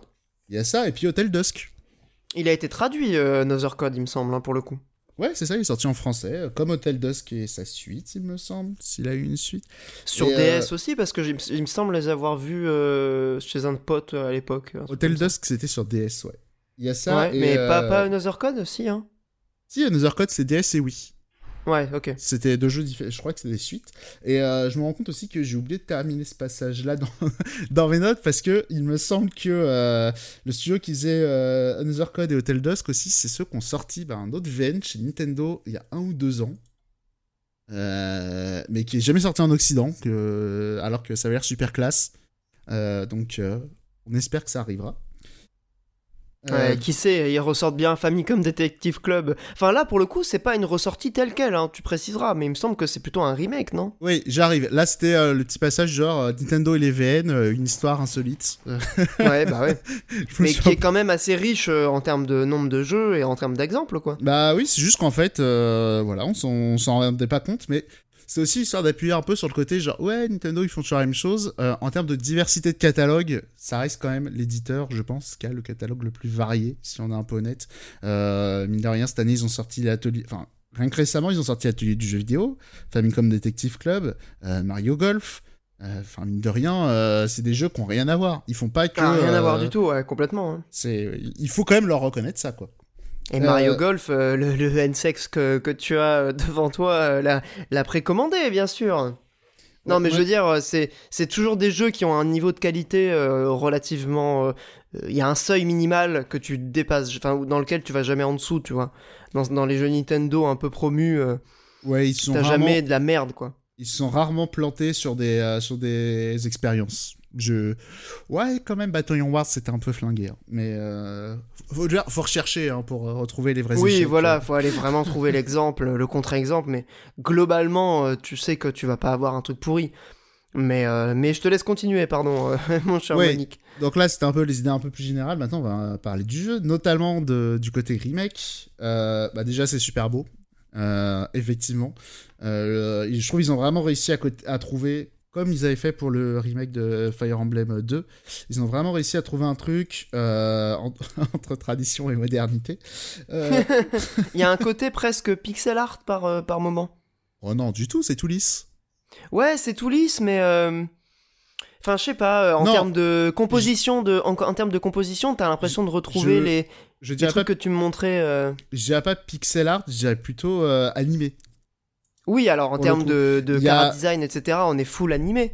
Mais Ouais, je mais parle vraiment... côté- euh, Ouais, mais même animé, mais il y a un côté animé, euh, pas... j'ai pas envie de faire euh, de dire papier, mais on va dire, il y a un côté un peu animé à l'ancienne.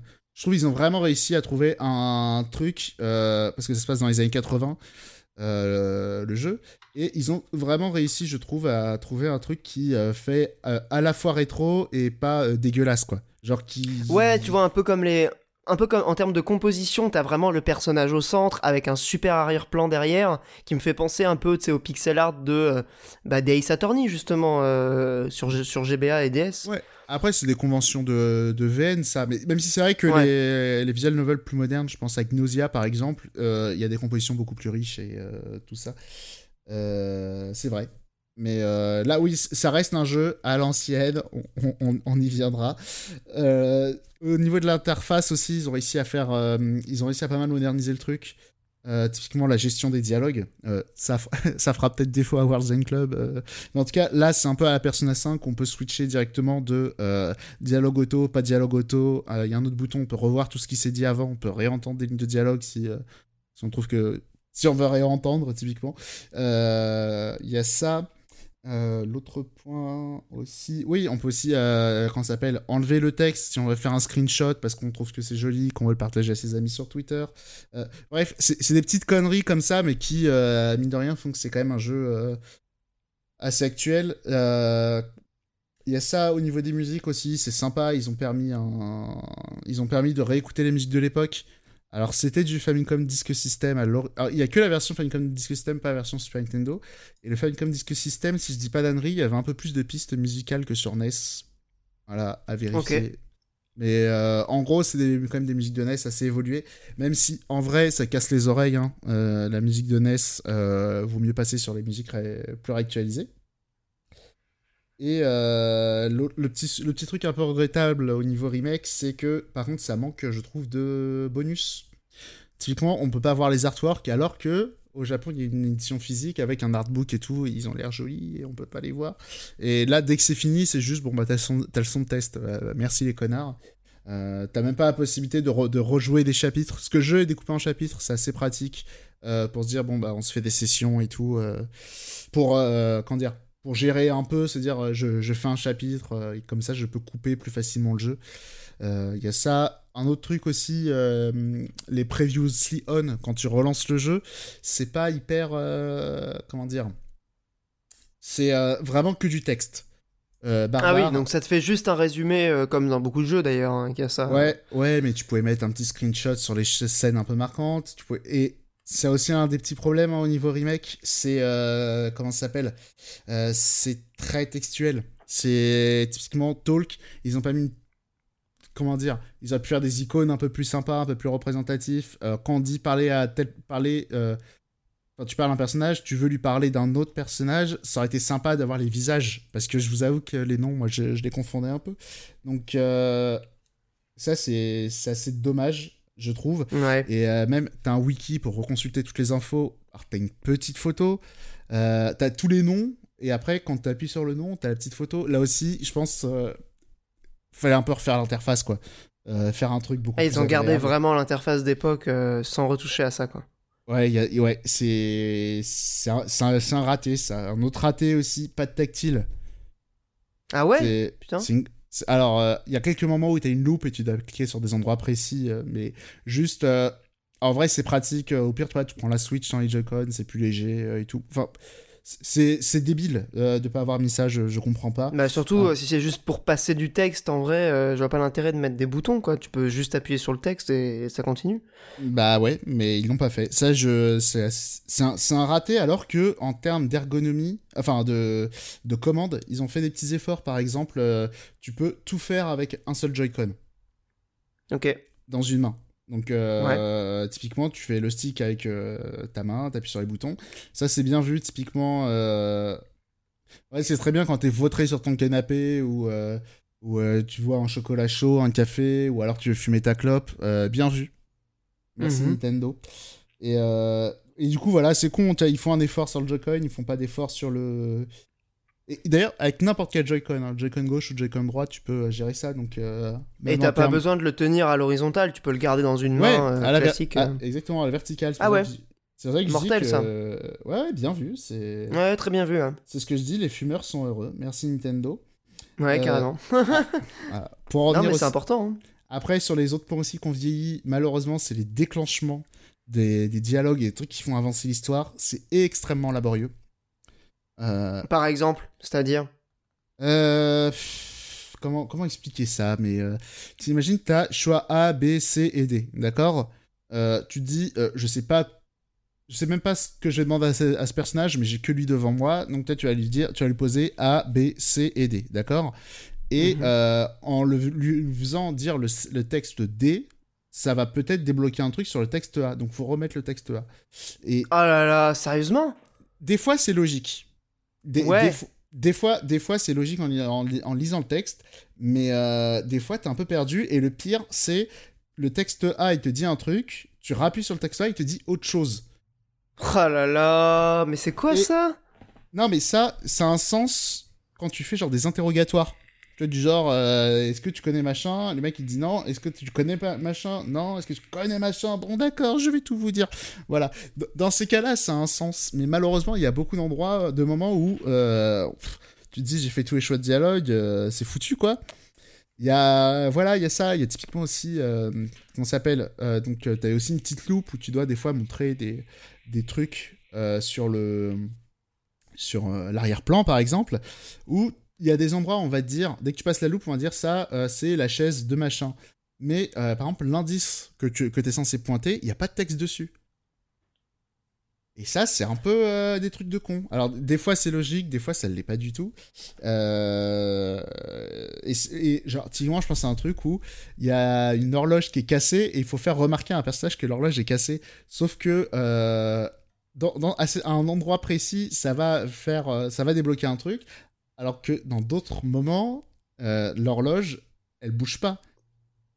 L'horloge, l'horloge, elle bouge pas, et donc tu vas te dire au personnage elle est cassé, bah non, en fait, il y a pas de texte. Enfin, voilà, il y, a- quand même des passages assez fastidieux de trucs qui sont pas très logiques par rapport à des choses que tu as fait euh, avant le jeu. Et euh, il y a ça, après, au niveau des musiques aussi. euh, J'ai dit c'était sympa d'avoir les musiques NES, les musiques NES. Néanmoins, je dois reconnaître qu'elles sont un peu décuonzesques. Euh, Ah ouais, putain, mais du coup, t'as les musiques réorchestrales, euh, enfin orchestrales que tu peux utiliser à tout moment. Réorchestre. Bah non, alors les musiques euh, réorchestrées, elles sont Dragon, Dragon Quest 11-esque. Hein. Ah, donc c'est euh, en MIDI et tout? Ouais, un peu miskin des fois. Après, je, j'en, bah, je vais quand même en parler maintenant, mais en fait. euh, C'est important les musiques dans un. Franchement, c'est un des points les plus importants dans un VN. hein. Ouais, mais alors les musiques sont très non... sont assez nombreuses et euh, c'est très dynamique en fait. C'est vraiment dès que Ok. comme ça, je, je En dis fonction un de ce qui se passe et tout, euh, ouais. De ce qu'il Voilà. raconte. euh. Voilà, mais il y a des moments où euh, t'as des traquenards où tu vas vraiment entendre la même boucle de 30 secondes pendant 5-10 minutes et euh, t'as envie de mourir. Mais ouais, d'accord. c'est un truc que j'aurais peut-être dû dire avant, mais en fait, c'est une compile de. Les deux jeux, ouais. Voilà, c'est une compile des deux jeux et. Comme souvent, le deuxième est beaucoup mieux réussi que le premier aussi. Euh, ah oui, d'accord. ouais. Vaut no- mieux commencer par celui-là, quoi. Eh, je sais pas, parce que le 2, c'est, ça reste quand même une suite, c'est pas très important, mais quand même. Et, euh, mais le 2 est juste mieux à tous les niveaux, quoi. Il est un peu mieux animé, il y a beaucoup plus de musique, euh, les orchestrations, j'ai l'impression qu'elles tapent moins sur le système, en fait. Enfin, moi, elles m'ont moins saoulé que dans le premier. Et pareil sur les dialogues, les endroits où vraiment je comprenais pas comment enchaîner les dialogues, c'était surtout dans le premier, c'était pas dans le deuxième. Et euh, il y a ça, un autre truc aussi sur les... euh, sur les musiques, ouais, les- non, non, non, ouais, non, après, là j'ai à peu près tout dit, et euh, non, voilà, pour, pour conclure, à qui je, à qui je devrais, comment s'appelle, recommander le jeu, parce qu'effectivement, 60 balles pour des remakes de deux jeunesses, Ouais, mais en même temps, euh, c'est quand même, il y a quand même un travail de, justement, de, réinvention du jeu. C'est pas juste un portage. certes, certes, mais c'est pas que ça, en fait, il faut aussi... euh, euh, garder en tête dans quelle époque on est. De voilà, les visual novels ont énormément évolué. J'ai pas joué avec Nauseam par exemple, mais c'est un jeu qui est adulé, euh, qui est sorti sur Switch en début d'année, je crois. Ouais. Et euh, ouais, voilà. Tu vois, par exemple, il y a eu ça. Il y a eu, euh, il y a les Danganronpa qui ressortent. Il y a les Saturn qui arrivent.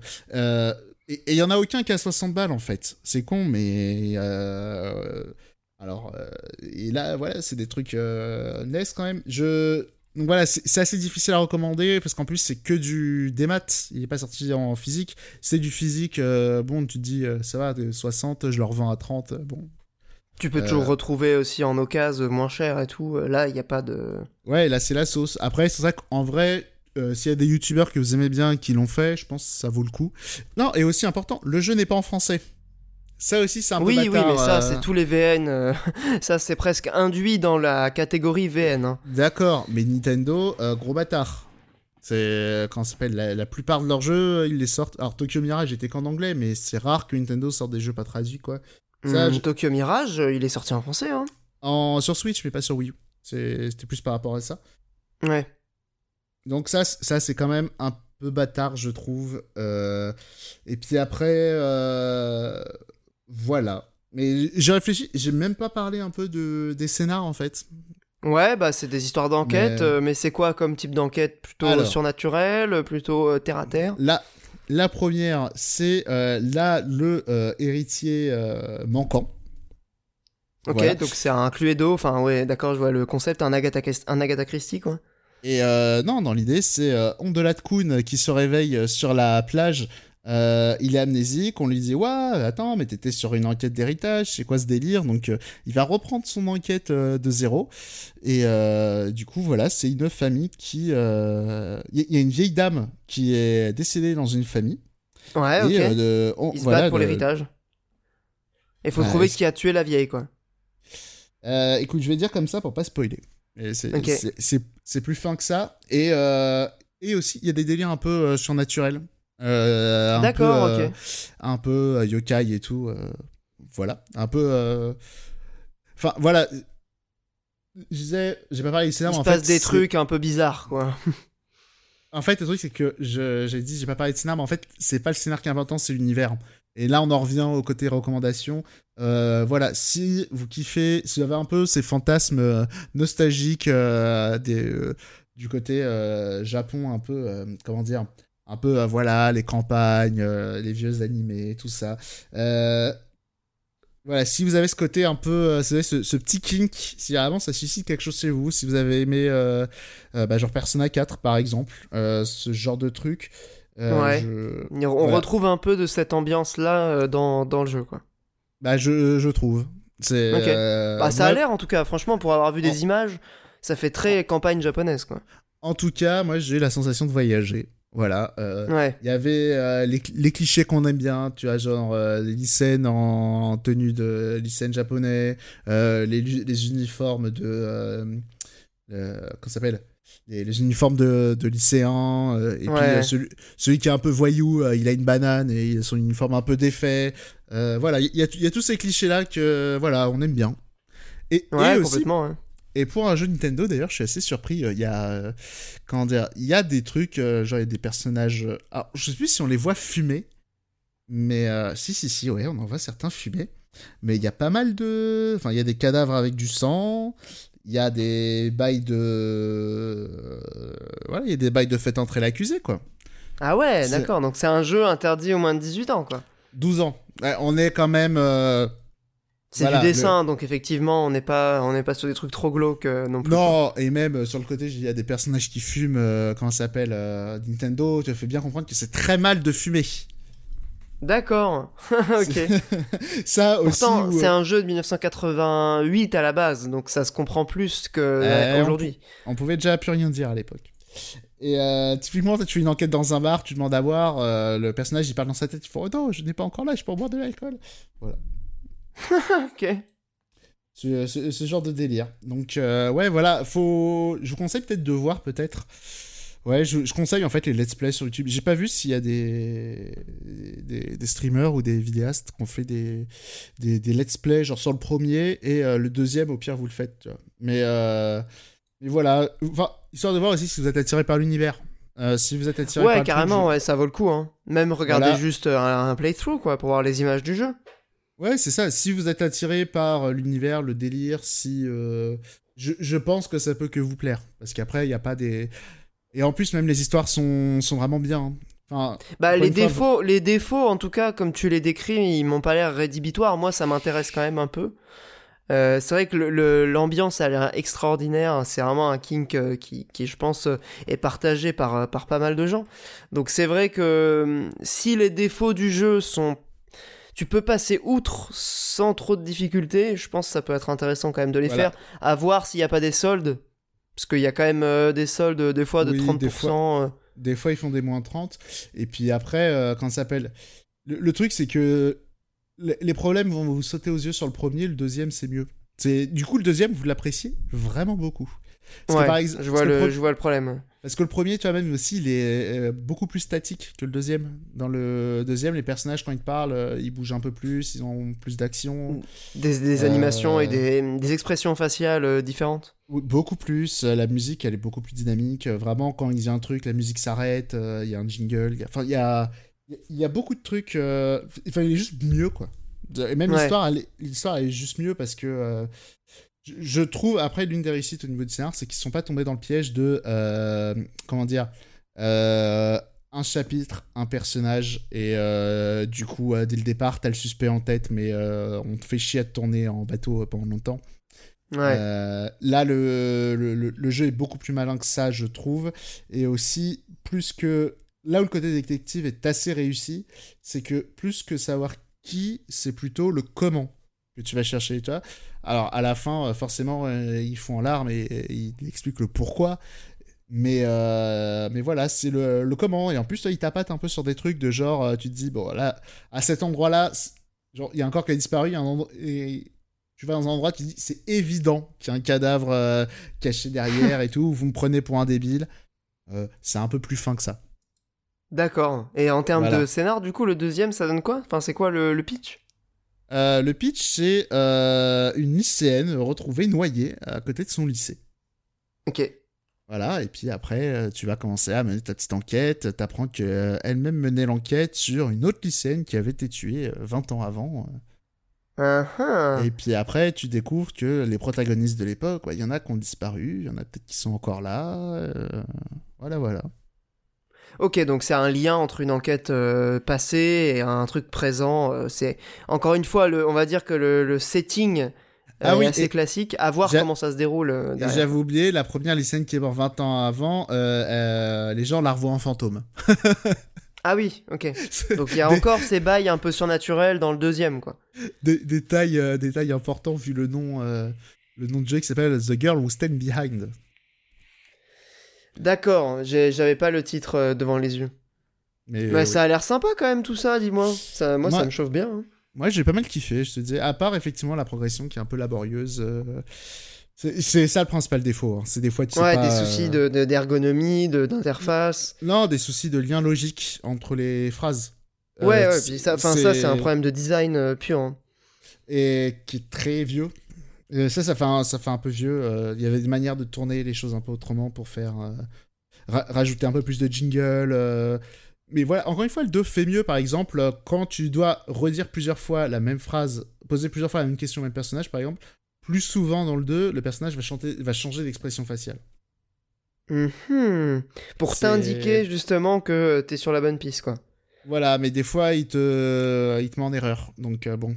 Je, je comprends l'idée de vouloir un peu perdre le joueur, mais le problème, c'est que ça, ça rend des passages un peu fastidieux, quoi.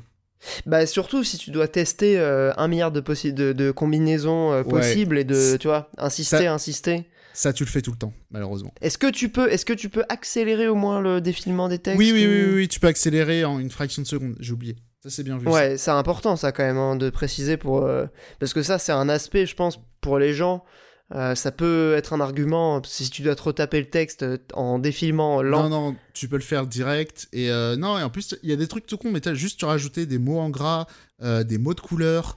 Typiquement, ouais, ce que je me, je me disais, des mots en couleur, ça fait quand même une grosse différence. Hein. Vraiment, des, des, trucs tout con comme ça, tu pouvais beaucoup plus. Tu pouvais vraiment fluidifier le jeu.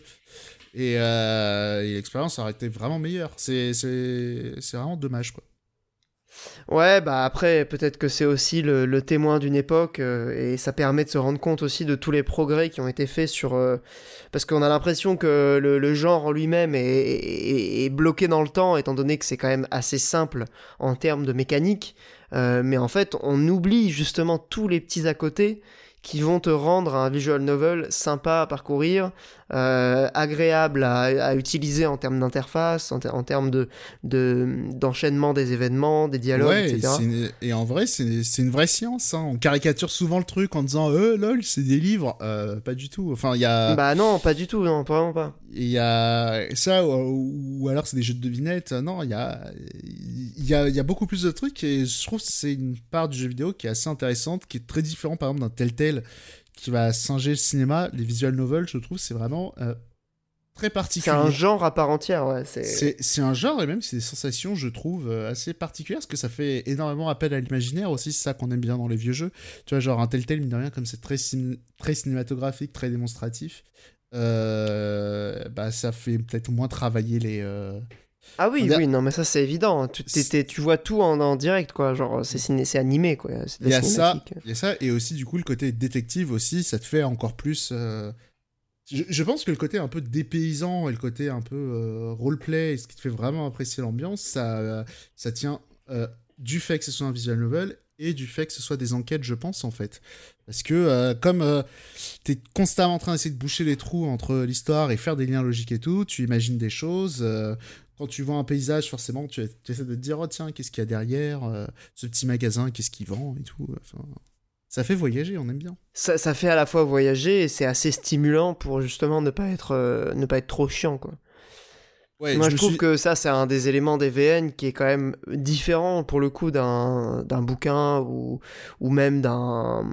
Comment euh, d'un animé ou d'un telltale, c'est justement cet aspect euh, euh, livre dont vous êtes le héros, enfin engageant, où tu as quand même un- une part de d'action, Oui, tu vois, de tu t'agis sur le monde. Oui, et surtout, t'es que- engagé par ça, quoi. Et que comme le jeu, quand ça s'appelle, comme la progression est très assurée, t'es obligé de rester très focus dessus, ce qui est pas le cas d'un Telltale où des fois tu t'endors. Quoi. Ouais, bah c'est clair. De toute façon, c'est automatique. Hein. euh, Un Telltale, c'est vraiment très différent. Euh, même même euh, les VN comme euh, alors ça a aussi son lot de d'archaïsme. hein, évidemment, tu pointais du doigt les dialogues que tu dois répéter pour enchaîner vers la situation suivante. Mais dans, dans euh, présenter la bonne preuve au pile au, au bon endroit, au bon dialogue, ça peut aussi avoir son côté un peu Ouais, laborieux.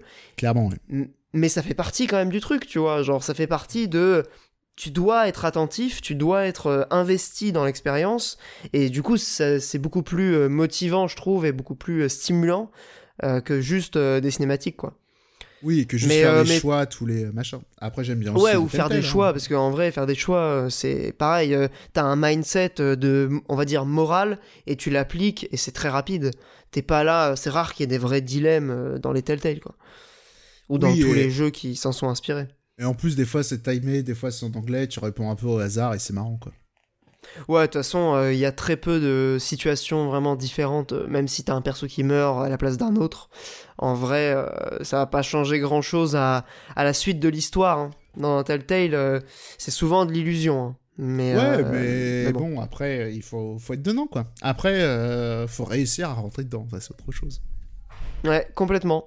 Bah écoute, euh, merci pour euh, cette, euh, cette chronique sur Famicom Detective Club, qui est quand même un, un jeu, ma foi, qui, qui est inti- intriguant et qui a l'air assez intéressant. Je, je me le note sur, sur ma liste de, de VN potentiels. Et d'ailleurs, j'ai Et- oublié, mais j'ai oublié de parler du studio, mais ce que je me souviens qui a fait le remake du coup? Ouais, ouais, c'est vrai que tu l'as pas mentionné. Si je dis pas Dan- Dannery, c'est ceux qu'on fait euh, Stan's Gate. Si je me dis pas Dannery. Ok. Qui est aussi un visual novel euh, assez connu hein, pour le coup. Alors, ça ou Psychopass, l'un des deux. Je m'en souviens plus. Bah après, Psycho Pass, c'est. Enfin, c'est pas. Il y a eu un VN, je sais même pas. Bah, à la je base, c'était que une série animée. à la base, je me demande si c'est pas un VN. C'est peut-être un VN ou alors un light, no- light novel euh, adapté en, en VN. Écoute, euh, ne bouge pas, je, je vais vérifier ça. Ouais, c'est eux qui ont fait Steins Gate, ouais, effectivement. Donc, c'est ceux de Stan's Gate. Ok. C'est effectivement des, des développeurs de, euh, de VN, quoi. Attends, ou remake. euh, Je viens de voir, euh, là, en commençant à regarder dans les options, euh, quand ça s'appelle. c'est le Wikipédia américain. Et je crois que Nintendo nous a menti. Sur. Ah bon? je crois. Sur, en tout cas, sur le Wikipédia américain, je, je, je, je donne les sources. Dans le trailer, ils avaient dit que c'était un jeu de Sakamoto, alors que je vois sur le Wikipédia de, de américain, du coup, enfin anglais, que c'est ouais, un jeu anglais, de ouais. C'est un jeu de Satoru euh, Okada. Oh là Attends, là. Et je, alors, je suis dessus aussi. alors, juste Satoru Okada, pour ceux euh, qui savent pas, c'était un peu le remplaçant. Si, rapide. Sakamoto, il est dans la team, euh, il est dans la team euh, écrivain, enfin auteur. Ah, il était auteur, voilà. Parce que le ouais, directeur. il était c'était- auteur du scénar.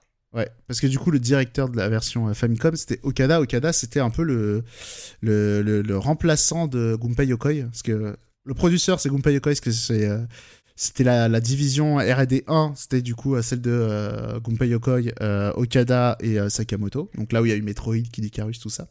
Et Ouais. Okada, c'était celui qui a un peu dirigé, je crois, tout ce qui était console portable, si je dis pas d'annerie. Euh, c'est Voilà. pas plutôt les, les, les, les- justement les grosses licences sur console portable? Hmm. Genre euh, les, Super Mario, euh, GBA, euh, les trucs comme ça? Je crois que c'est ceux qui ont donné après Intelligent System. Mais, Ah ok, ok, ok, ok, ok. Bah du coup il, a tra- il si- travaille sur Metroid aussi, Okada, non? Euh, possible, mais lui, je crois que c'était le hardware. Enfin bref, euh, lisez les bouquins de Florent Gorge sur l'histoire de Nintendo. euh, Ouais, voilà. c'est clair. Moi, j'ai plein, plein de noms qui se mélangent. Surtout que, franchement, c'est pas, euh, c'est vraiment pas un truc euh, évident pour des occidentaux de retenir et de bien distinguer les noms asiatiques parce qu'on est peu habitué à les, à les mémoriser justement. Euh, c'est pour ça que je me plaignais du fait de pas mettre les visages des personnages. Ouais, les vignettes avec un. Ouais, ouais, non, mais ça, c'est un élément très simple, mais pourtant, ça fait une grosse diff. Hein. Voilà, quand on te demande de, de euh, quand tu demandes à un personnage de te parler de, euh, de Satoshi, euh, tu es Satoshi, c'est lequel déjà? C'est le vieux Ah le ouais. jeune Euh, Mais Et oui, sur- voilà, Surtout qu'en plus, il y, en a- dans l'une des deux aventures, ils font les bâtards parce qu'il y a deux personnages qui, euh, qui ont des noms qui se ressemblent beaucoup. Ah putain, les enculés. Alors.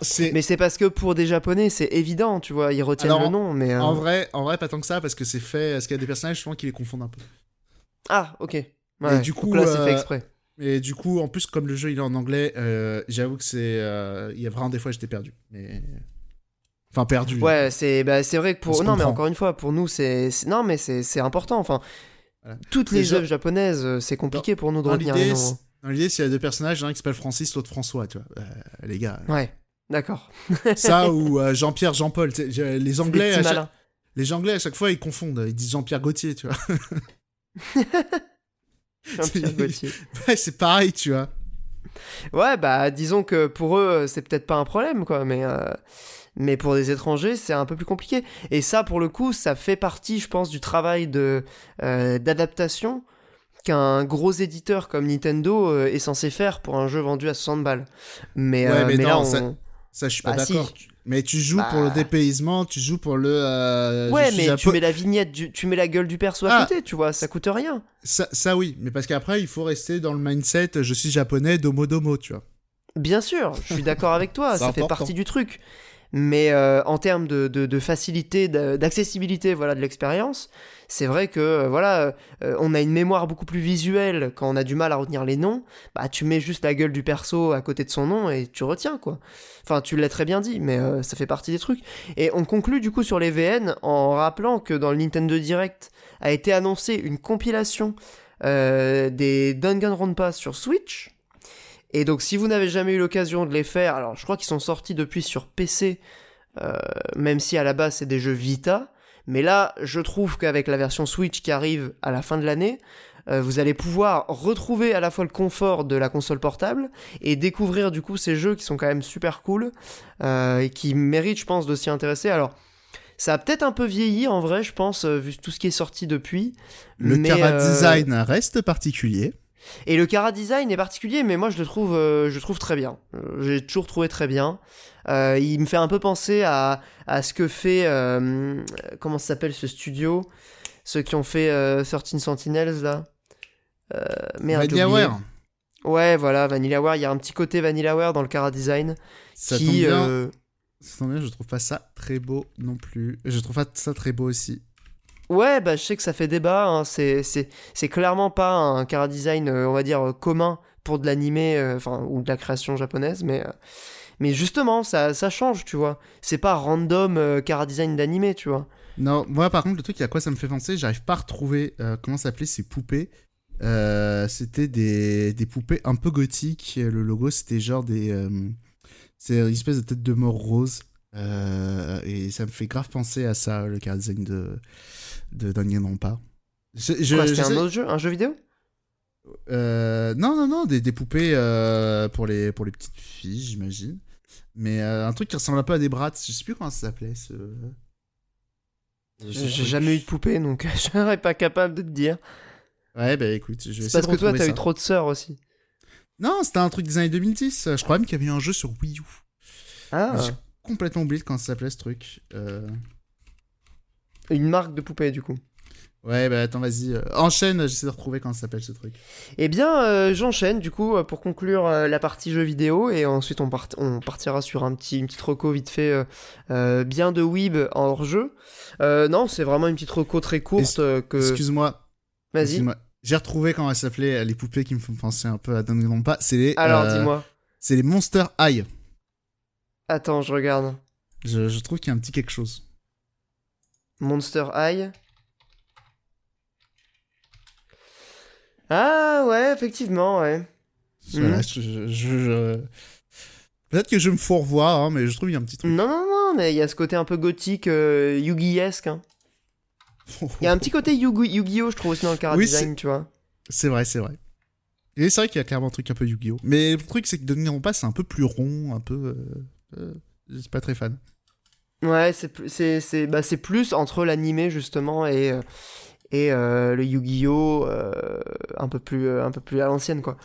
Mais bref, je non mais on va on va on va passer à la rubrique hors jeu direct hein, parce que c'était vraiment une, une mini une mini chronique pour boucher le temps mais comme on a déjà passé pas mal de temps, je me rends compte que c'est inutile de, de s'étendre plus longtemps là-dessus. Donc bah, on va passer au hors-jeu et puis, et puis ma foi je vais vous faire ma, ma recommandation culturelle juste après une petite musique.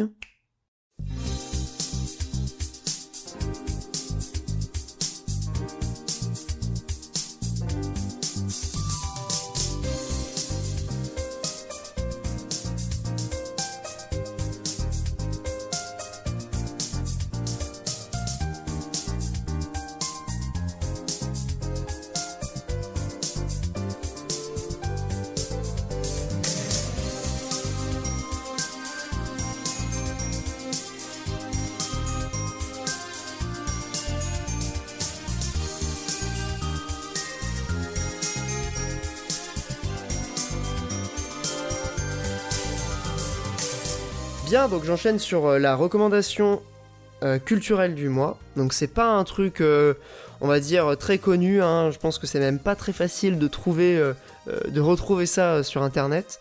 J'ai eu du bol de le trouver, je ne sais plus exactement sur quel site. Je crois que c'était encore Ictorrent. Mais c'est vraiment pas dispo sur Netflix, ni Amazon Prime, ni même OCS et compagnie. C'est impossible de le trouver sur les plateformes. C'est un drama. Alors déjà, vous allez comprendre pourquoi. C'est un drama euh, japonais de 2005, donc qui a été diffusé à la télévision euh, japonaise Fuji TV, qui est quand même euh, une grosse chaîne japonaise, mais qui est, disons, chez nous, ça a pas eu, euh, je crois que c'est même pas sorti en DVD ou quoi, c'est, voilà. Euh, mais par contre, je suis tombé dessus, en fait, en cherchant justement une série à regarder euh, via Sens Critique. Et Sens Critique a quand même toujours le bon goût d'avoir euh, euh, des, des chineurs comme ça, extrêmement spécialisés de un truc. Tu vas avoir des fans de, euh, euh, de, de, de séries, euh, genre de drama euh, coréen, des fans de drama euh, japonais. Et c'est justement comme ça que je suis tombé sur cette série qui s'appelle Ishi Ritoru no Namida. Donc en français, c'est un litre de larmes. C'est un peu triste comme nom. Euh, en... Le titre international, c'est One Liter of Tears, du coup. On va garder le titre, euh, le titre anglais, qui est peut-être celui le plus facile, du coup, à retrouver quand vous tapez sur Google. Euh, donc One Liter of Tears, euh, une série de 10 ou 12 épisodes. Donc c'est vraiment une série feuilletonnante hein, qui a été pensée pour être diffusée à la télévision. Il n'y a pas du tout cette logique euh, qu'on retrouve maintenant dans les séries avec des cliffhangers, des machins. C'est vraiment... on va dire que c'est un film de, de 10 heures, quoi, de 10-11 heures, qui, est, qui est donc adapté d'une histoire qui a pas mal ému euh, le Japon et même le monde entier euh, dans les années euh, 80-90, ou je crois que c'est 80 plutôt. Euh, donc c'est une jeune fille euh, qui s'appelait Aya euh, Ikuchi, donc ça c'est le nom qui est dans la, série, puisque c'est d'après l'histoire vraie, euh, qui était atteinte d'une maladie. Donc c'est une série euh, vraiment euh, assez triste et euh, un peu tire-larme en fait, mais qui euh, traite le sujet de manière euh, pas du tout pathos. Euh, c'est vrai que moi, des fois, j'ai un peu du mal avec les séries vraiment euh, qui sont euh, malhonnêtes, tu vois, dans, euh, dans l'émotion, où, où tu sens qu'il y a un manque de sincérité dans ce qui est fait. Euh, là, pour le coup, c'est pas du tout le cas. Tu sens vraiment qu'il y a un, profond respect des, des, des créateurs de la série pour cette histoire, qui est donc l'histoire d'une jeune fille de 15 ans qui apprend qu'elle a une maladie assez rare qui s'appelle, j'ai plus le nom exact, mais atrophie spino-cérébelleuse, un problème dans le cervelet en fait, qui euh, te fait perdre progressivement l'usage de, ton corps. Donc ça commence par euh, les mouvements et ça se termine par euh, la parole et le fait de pouvoir s'alimenter. Donc c'est une maladie qui est inéluctable, il n'y a, pas de- y a pas de traitement, il n'y a, pas de- y a rien vraiment pour l'empêcher.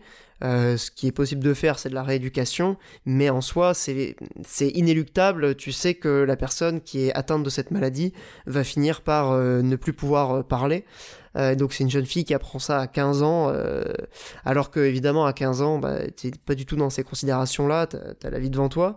Euh, et c'est une, jeune fille qui du coup est devenue célèbre parce qu'elle a tenu en fait un, journal quotidiennement sur les conseils de, de son médecin, qui était une sorte de travail de rééducation mais qu'elle a vraiment pensé comme euh, bah, le témoin à la fois de l'évolution de sa maladie, mais aussi euh, euh, bah, un journal un peu intime. Donc elle raconte sa vie de, jeune fille qui au départ essaye de continuer à vivre malgré la maladie, donc continuer à aller au lycée, etc mais très vite, bah, elle se rend compte que ça devient très compliqué. Et c'est évidemment déchirant de voir cette histoire qui est euh, bah, qui est, t'as rien à dire devant ça en fait. Tu peux pas juste euh, rester insensible. Mais la série a vraiment euh, un message assez assez positif malgré bah, la, tristesse du, du, concept, puisque en fait c'est un, un, journal qui a été diffusé ensuite, publié par la maman de, la jeune fille dans le monde entier. Ça a été traduit dans dans des dizaines de langues euh, et ça a été diffusé à 180 millions d'exemplaires, donc c'est, devenu quand même un phénomène. Euh, et en fait, bah, ça a vachement été un, une inspiration, on va dire, pour toutes les personnes qui étaient atteintes de cette maladie. Euh, et je dis pas ça juste pour faire la belle storytelling, hein, ça a vraiment eu un impact assez important dans le monde entier. puisque cette histoire du coup a été même reprise dans plein de pays en dehors du Japon. Euh, et en fait, la, série en elle-même, elle a quelque chose d'assez euh, euh, étrange pour nous, parce que c'est une série vraiment japonaise, avec tous les codes aussi de la société japonaise qu'on connaît très peu, nous en Occident, mais qui n'est pas non plus dans le cliché du weeb. Tu vois, c'est pour le coup, c'est une série, on va dire, grand public c'est pas du tout une série euh, qui est pensée pour euh, des, des otaku ou des fans de, culture populaire, de manga, d'animation, etc. C'est vraiment une série euh, diffusée, on va dire, le samedi soir sur France 3, tu vois.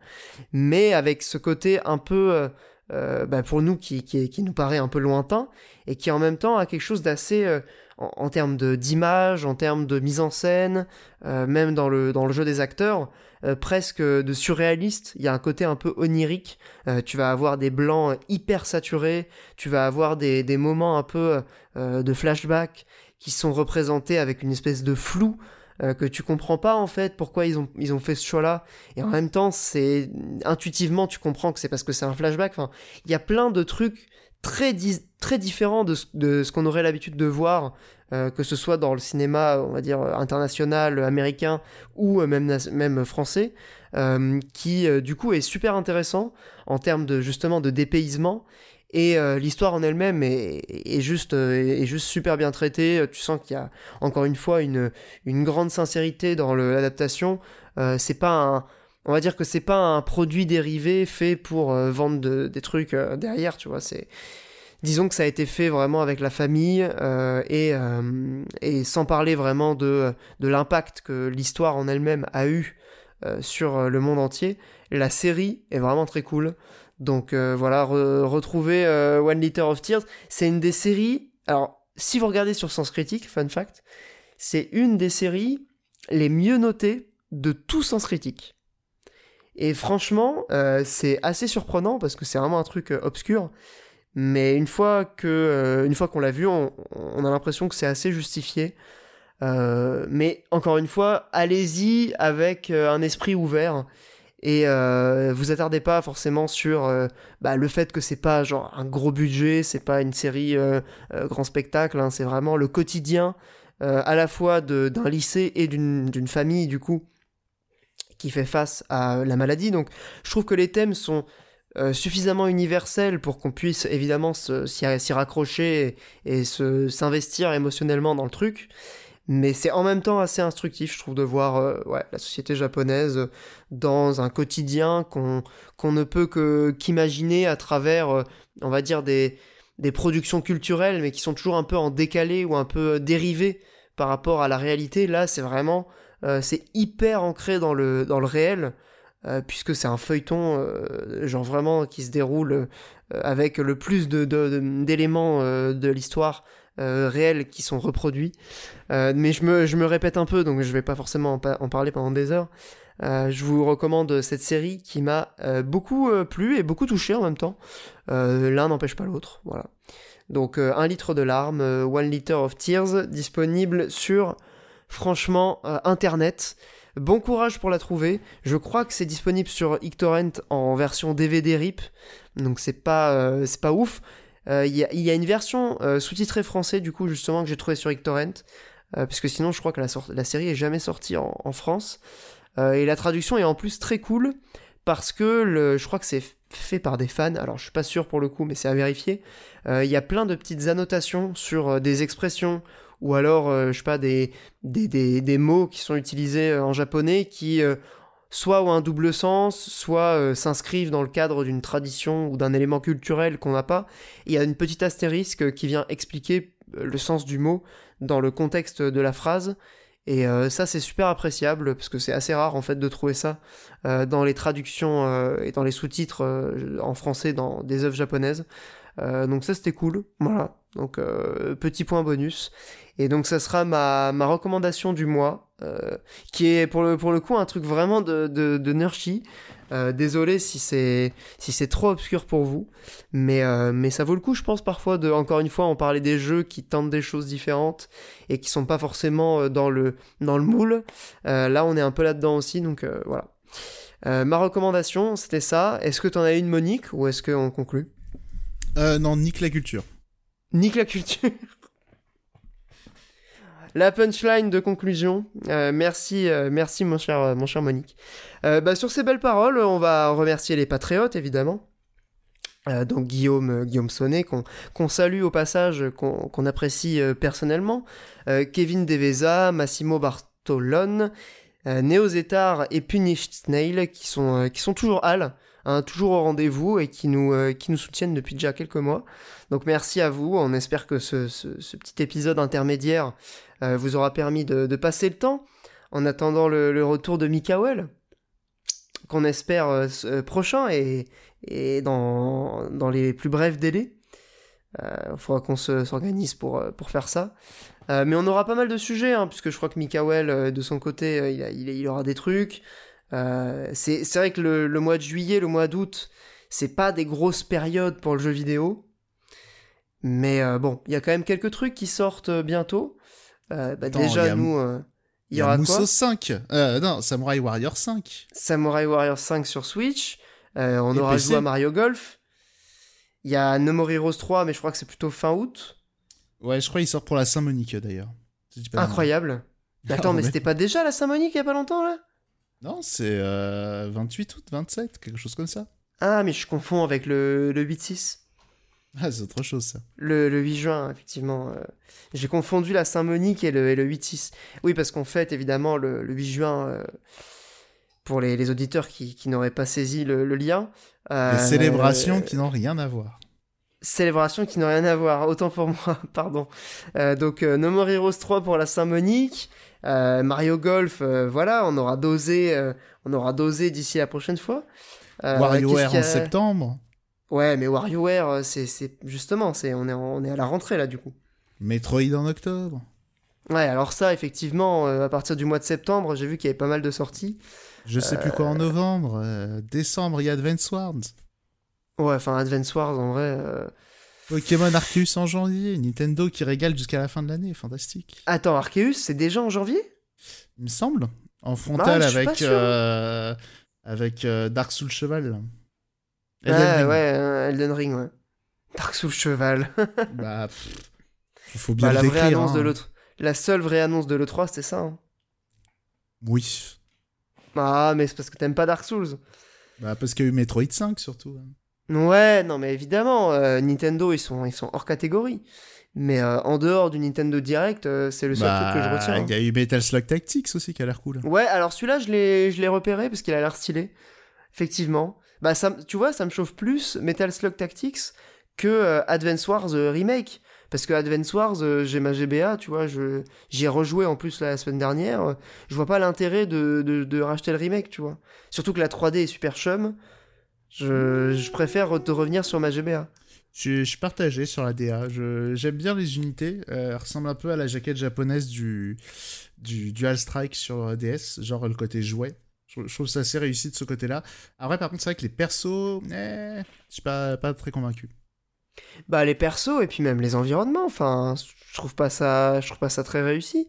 On a un peu dans le, dans le syndrome euh, Fire Emblem Three Houses, tu vois. Bah, C'est à la fois super pauvre Allez, et- Ça dégage, ça dégage. Il Quoi, raconte n'importe quoi. N'importe quoi. Mais c'est la vérité, je suis désolé. Non, C'est la problème réalité. Le problème, de, le problème de Treehouse, c'est des couleurs qui vont pas ensemble, c'est euh, des persos très détaillés sur des textures, avec dans des décors de textu- texturés comme sur Nintendo 64. C'est un peu ça le problème de Treehouse. Là, Ouais, mais en termes euh, d'environnement, je te parle en termes de, de map. Genre le, le, le- le- la- la- le design des maps. il y a le côté, euh, il y a le côté maquette que je trouve sympa, moi. Ouais, alors ça dépend des images, mais euh, je, ouais, je peux, je peux comprendre. Bah, c'est vrai que euh, j'exagère un peu en disant que c'est chum. Moi, c'est juste, les en- persos que- c'est juste les persos que j'aime pas, moi. Ouais, les persos, enfin surtout quand tu vois la magnificence du pixel art sur la version GBA. Bah même le côté c'est qu'ils les ont un peu arrondis euh, à Cartoon Network quoi. Parce que c'est Ouais, un peu, trop américain. hein. Le est- américain. hein. Le partage il est fait par WayForward. Je sais plus si c'est des Anglais ou des, des Américains. Mais euh, non, moi peut-être. Je pourquoi pas. Ouais, bah après, euh, ouais, ça, ça dépend du contenu euh, inédit. Ouais, je ça crois, il y en a dépend. pas, hein. Ouais, bah c'est pour ça. Genre, j'ai, je me suis littéralement acheté un truc de mode GBA pour avoir un rétroéclairage. Bah, je préfère sortir la GBA, tu vois, à l'ancienne. Il y a le plaisir aussi de, de redécouvrir des jeux sur leur support d'origine. Non? Enfin, je sais pas. Oui. Après, c'est cool, hein. Non, mais je trouve ça cool que le jeu ressorte et tout. Hein. Me faites pas dire ce que j'ai pas dit. euh, Je suis pas un... je, je vais pas faire le, le gardien du temple euh, qui, sait- qui est vraiment euh, relou et qui va empêcher les gens de découvrir des jeux. Non, au contraire. C'est juste que Il a personnellement. dit Nintendo, bande de voleurs, je rachète Nintendo, pas, je je rachète pas des jeux que vous revendez 60 euros. C'est exactement ce qu'il a dit. En même temps, euh, Mario Golf, tu vois. euh, pff, je suis prêt à l'acheter, euh, on est prêt à l'acheter plein pot. euh, Qu'est-ce que j'allais dire? T'as bien acheté euh, Famicom Detective Club à 60 balles donc en termes de, de Yankee Tree, euh, Nintendo, on n'est pas, on n'est pas les premiers, tu vois. Enfin, on n'est pas les derniers plutôt, pardon. T'as Euh, même, acheté des amiibo à la con aussi, toi, là, récemment. pff, non, euh, pas à la con. euh, lesquels j'ai acheté les plus récemment? Bah, j'ai acheté Ouais, ceux avec euh, T'as pas 3D préco les, World. mé- T'as pas préco Si, j'ai Metroid Ouais, j'ai Ouais, préco voilà. les Metroid. Ouais. Bah, ils sont pas à la con, wesh. T'as pas pris les Skyward Sword aussi Si, j'avoue. Mais voilà. non, mais c'est pas sorti ça encore, donc ça Ah, compte pas. avant, avant de me ça traiter compte même de client. pas. C'est même pas sorti. Bah surtout les Metroid. euh, en fait, j'ai trois collecteurs de préco. euh, Heureusement que tu m'en mets un de côté. Hein. Alors, je t'en mets un de côté, mais j'en ai une troisième sur les bras. euh, Je sais pas ce que je vais en faire. hein. Bah, revente à préco sur eBay. J'ai vu qu'il y avait des gens qui faisaient ça, ouais. Putain, mais ma boule. Non, mais je pense que je vais en annuler, je vais en annuler une. Ou alors, faut que je trouve quelqu'un qui est intéressé, quoi. Moi, j'ai vu des campagnes Twitter pour faire des signalements contre ceux qui revendaient des précos sur eBay.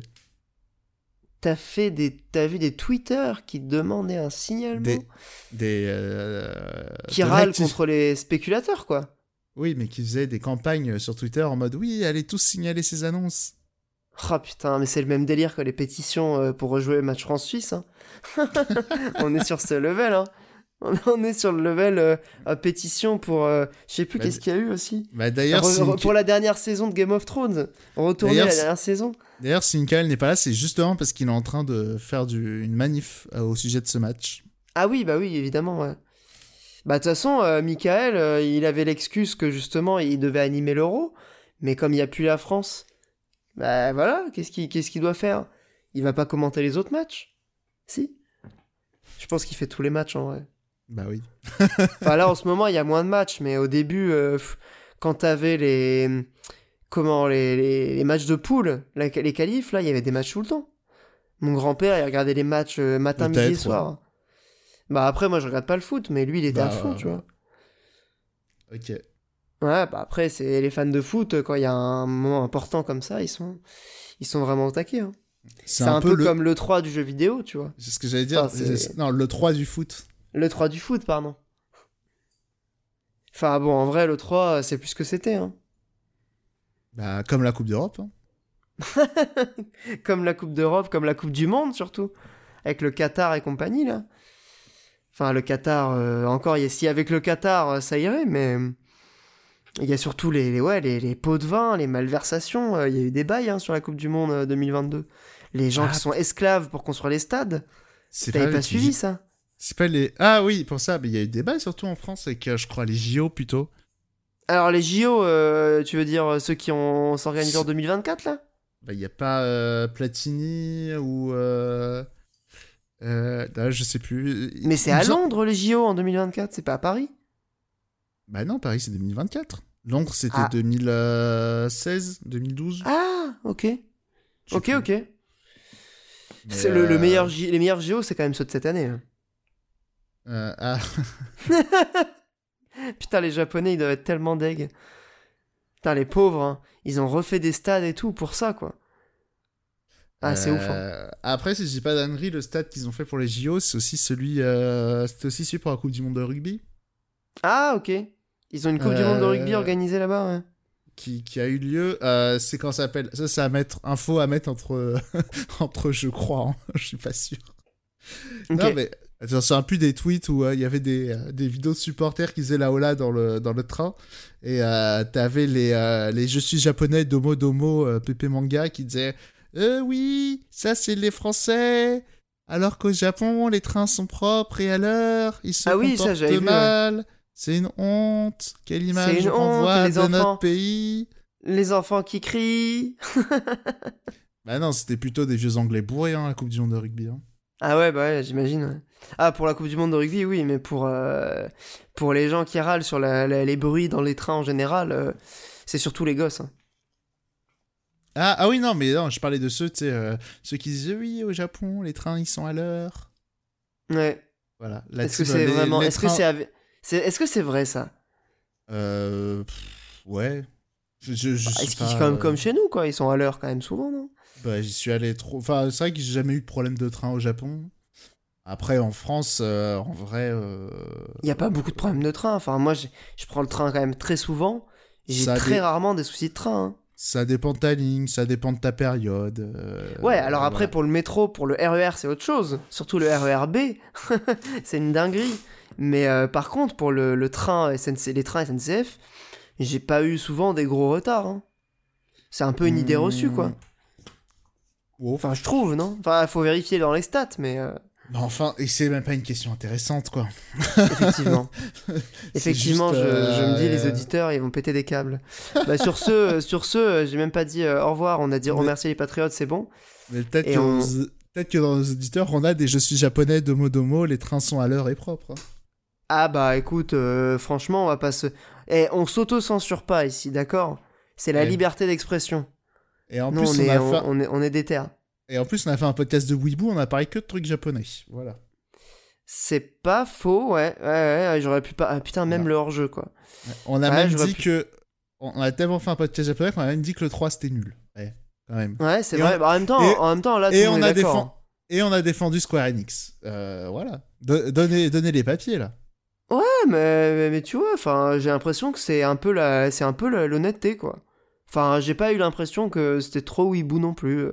Après, c'est peut-être que, encore une fois, genre, quand Mikael est pas là, euh, on, on est parti, et du coup, il y a personne pour nous arrêter, quoi. En vrai, moi, je, euh, fais du, je fais du tropisme pro-japonais uniquement euh, pour que l'ambassade du, Jap- du Japon euh, m'invite au parc euh, Nintendo. Ouais, putain, ça serait bien, ouais. Bah, on va leur dire, voilà, Radio Librius, 5000 auditeurs euh, euh, par épisode, euh, on est un gros podcast, on parle beaucoup de vous, invitez-nous s'il vous plaît. Ils vont dire, non, désolé. Alors, alors qu'en vrai, parc. Mario, alors qu'en vrai, le parc Mario, c'est sûr que c'est flingué. hein. Ça a l'air flingué, ça a l'air tout petit. Ça a l'air vraiment tout minuscule. Bah, c'est pas du tout comme Disneyland ou quoi. hein. C'est même pas que c'est tout petit, c'est juste que bon. Euh, euh, L'univers de Mario, c'est pas un truc pour faire un parc d'attractions, quoi. Ouais, c'est vrai. Par comme, contre, euh, le parc Sonic, euh, moi je suis chaud. Oh, nique ta mère. D'ailleurs, anecdote parc Sonic, euh, euh, il y a les Sega Joy Police qui sont des mix euh, euh, de euh, fête foraine slash euh, salle d'arcade. euh, voilà, et bah c'est éclaté, hein, sachez-le. Ok. Pour ceux qui iront au Japon, sachez-le. J'ai mangé l'un des trucs les moins. euh, comment dire Et moins bon Là- de ta vie. Et plus cher. Non, c'était alors ça coûtait que dalle, mais c'était un des trucs qui me ressemblait le moins de la nourriture que ce que j'ai de ce que j'ai mangé. C'était les euh, chili hot dog de euh, parce que le Sega Joy Police c'est un truc où ils sont assez forts, c'est sur les clins d'œil à, à- à Sega et Ouais. euh, typiquement dans le resto. euh, alors, on parlera un peu après du resto, mais juste le, le chili hot dog, c'était le, le hot dog de Sonic dans la première série animée. Ah, c'est vraiment des trucs euh, de obscurs, quoi. Donc euh, les J ont le clin d'œil. Et non, et le resto, euh, aussi dans genre clin d'œil obscur, tu pouvais te prendre en photo et tu mettais ta tête sur des espèces de bestioles aquatiques, euh, histoire de faire un hommage à Seaman. Donc, euh, ouais, c'est- Seaman, c'était un, un jeu de discussion avec un poisson. qui Avec un visage- poisson. hein. Mais j'ai vu Ouais. le. T'as pas vu le jour de play avec Dorian, là? Ouais. Bah, il y a ça, et le poisson, il a une tête de baladure. Donc peu Ah ouais, marrant. il a une tête de baladure de ouf Il y a ça, et du coup, t'es en train de manger C'est un, un truc. jeu à qui- commande vocale aussi. Ouais. Et du coup, c'est ça, c'est t'as t'as de la bouffe qui a, qui a pas la qui ressemble pas vraiment, enfin, qui a une texture de nourriture, qui a pas de goût. euh, En vrai, c'est même pas que c'est pas bon, c'est que ça a vraiment aucun goût. Alors Ouais. qu'il y a du chili et tout. Et en même temps, tu vois des poissons dégueulasses sur le mur. C'est euh, c'est un délire. hein. Incroyable. Mais- Ça a l'air extraordinaire. Voilà. Et donc, Sega Joy Police, c'est un peu flingué. Ok. Et le resto en lui-même, du coup? Japon. J'ai mangé que le chili hot dog. En vrai, c'était pas dégueu, c'est que ça avait pas de goût. C'est impressionnant. Non, mais genre l'ambiance du resto, tu vois. Enfin, il Ah, y, a- y bah, y a un truc. euh, ils ont fait au moins un effort, tu vois. Bah, c'est ce que je te disais, t'avais euh, les Seaman euh, sur les murs. C'était tout, des, genre, il y a que ça. C'était des trucs projetés et tout. Ouais. Mais il y avait quoi d'autre. comme déco Sega Genre, il y avait que des cimates sur les murs. Non, mais après, c'est un mélange salle d'arcade, mélange. Enfin, et salle d'arcade, et. euh, genre, il y a une montagne russe, un gros anneau de Sonic. Il y a. Enfin, montagne russe. En intérieur, c'est pas très grand. Ouais. Mais euh, non, après, t'as aussi les bornes en version euh, master. euh, genre, typiquement, les bornes euh, Initial D en version énorme. qui, effectivement, c'est assez impressionnant. T'avais. euh, T'avais un espèce de truc en VR, un espèce de paintball en VR. Voilà, de ce que j'ai compris. Hein, si, il y avait un truc Resident Evil où c'était un espèce d'escape game, si j'ai bien compris, pareil en VR. Euh, je suis pas allé, mais euh... parce que tu payes chaque attraction en plus de l'entrée d'ailleurs? Putain, mais ça, c'est Euh. vraiment euh, les, ça, c'est vraiment les dingueries. hein. C'est vrai que je dis que c'est un mélange fête foraine euh, par de l'attraction en fait. Ouais. Parce que je crois que les crédits étaient beaucoup moins chers. Euh, mais voilà, Sega Joy Police, c'est pas ouf. Euh, économisez-vous ça. Si vous avez... En plus, c'est sur l'île artificielle à Tokyo où euh, faut, faut payer le, le train qui coûte euh, 10 000. Je sais plus combien, c'est hyper C'est rush. vrai Ça coûte Ouais, pas 10 dix- balles Non, pas... Ouais, ça doit être 10 balles. C'était pas 10 000 yens, mais ça doit bien être 10 balles. Ouais. Bah, 1000 du coup, non? 1000 yens, ça fait à peu près 10 euros, non? Je sais plus, mais j'avais envie de mourir. Ok. Et t'es obligé de payer le train pour y aller en plus? C'est une île Je- artificielle euh, où il y a des trucs de merde. Je crois que c'est ça, ou alors en bagnole, c'est un péage. Je, je, voilà, je connais pas, je vais pas faire le guide de Tokyo, je connais pas très bien. Moi, je m'en souviens que City Mapper, il a fait, vas-y, prends le train, frérot. J'ai vu le prix, j'ai fait, j'ai eu envie de crever. T'as eu envie de mourir. Ok.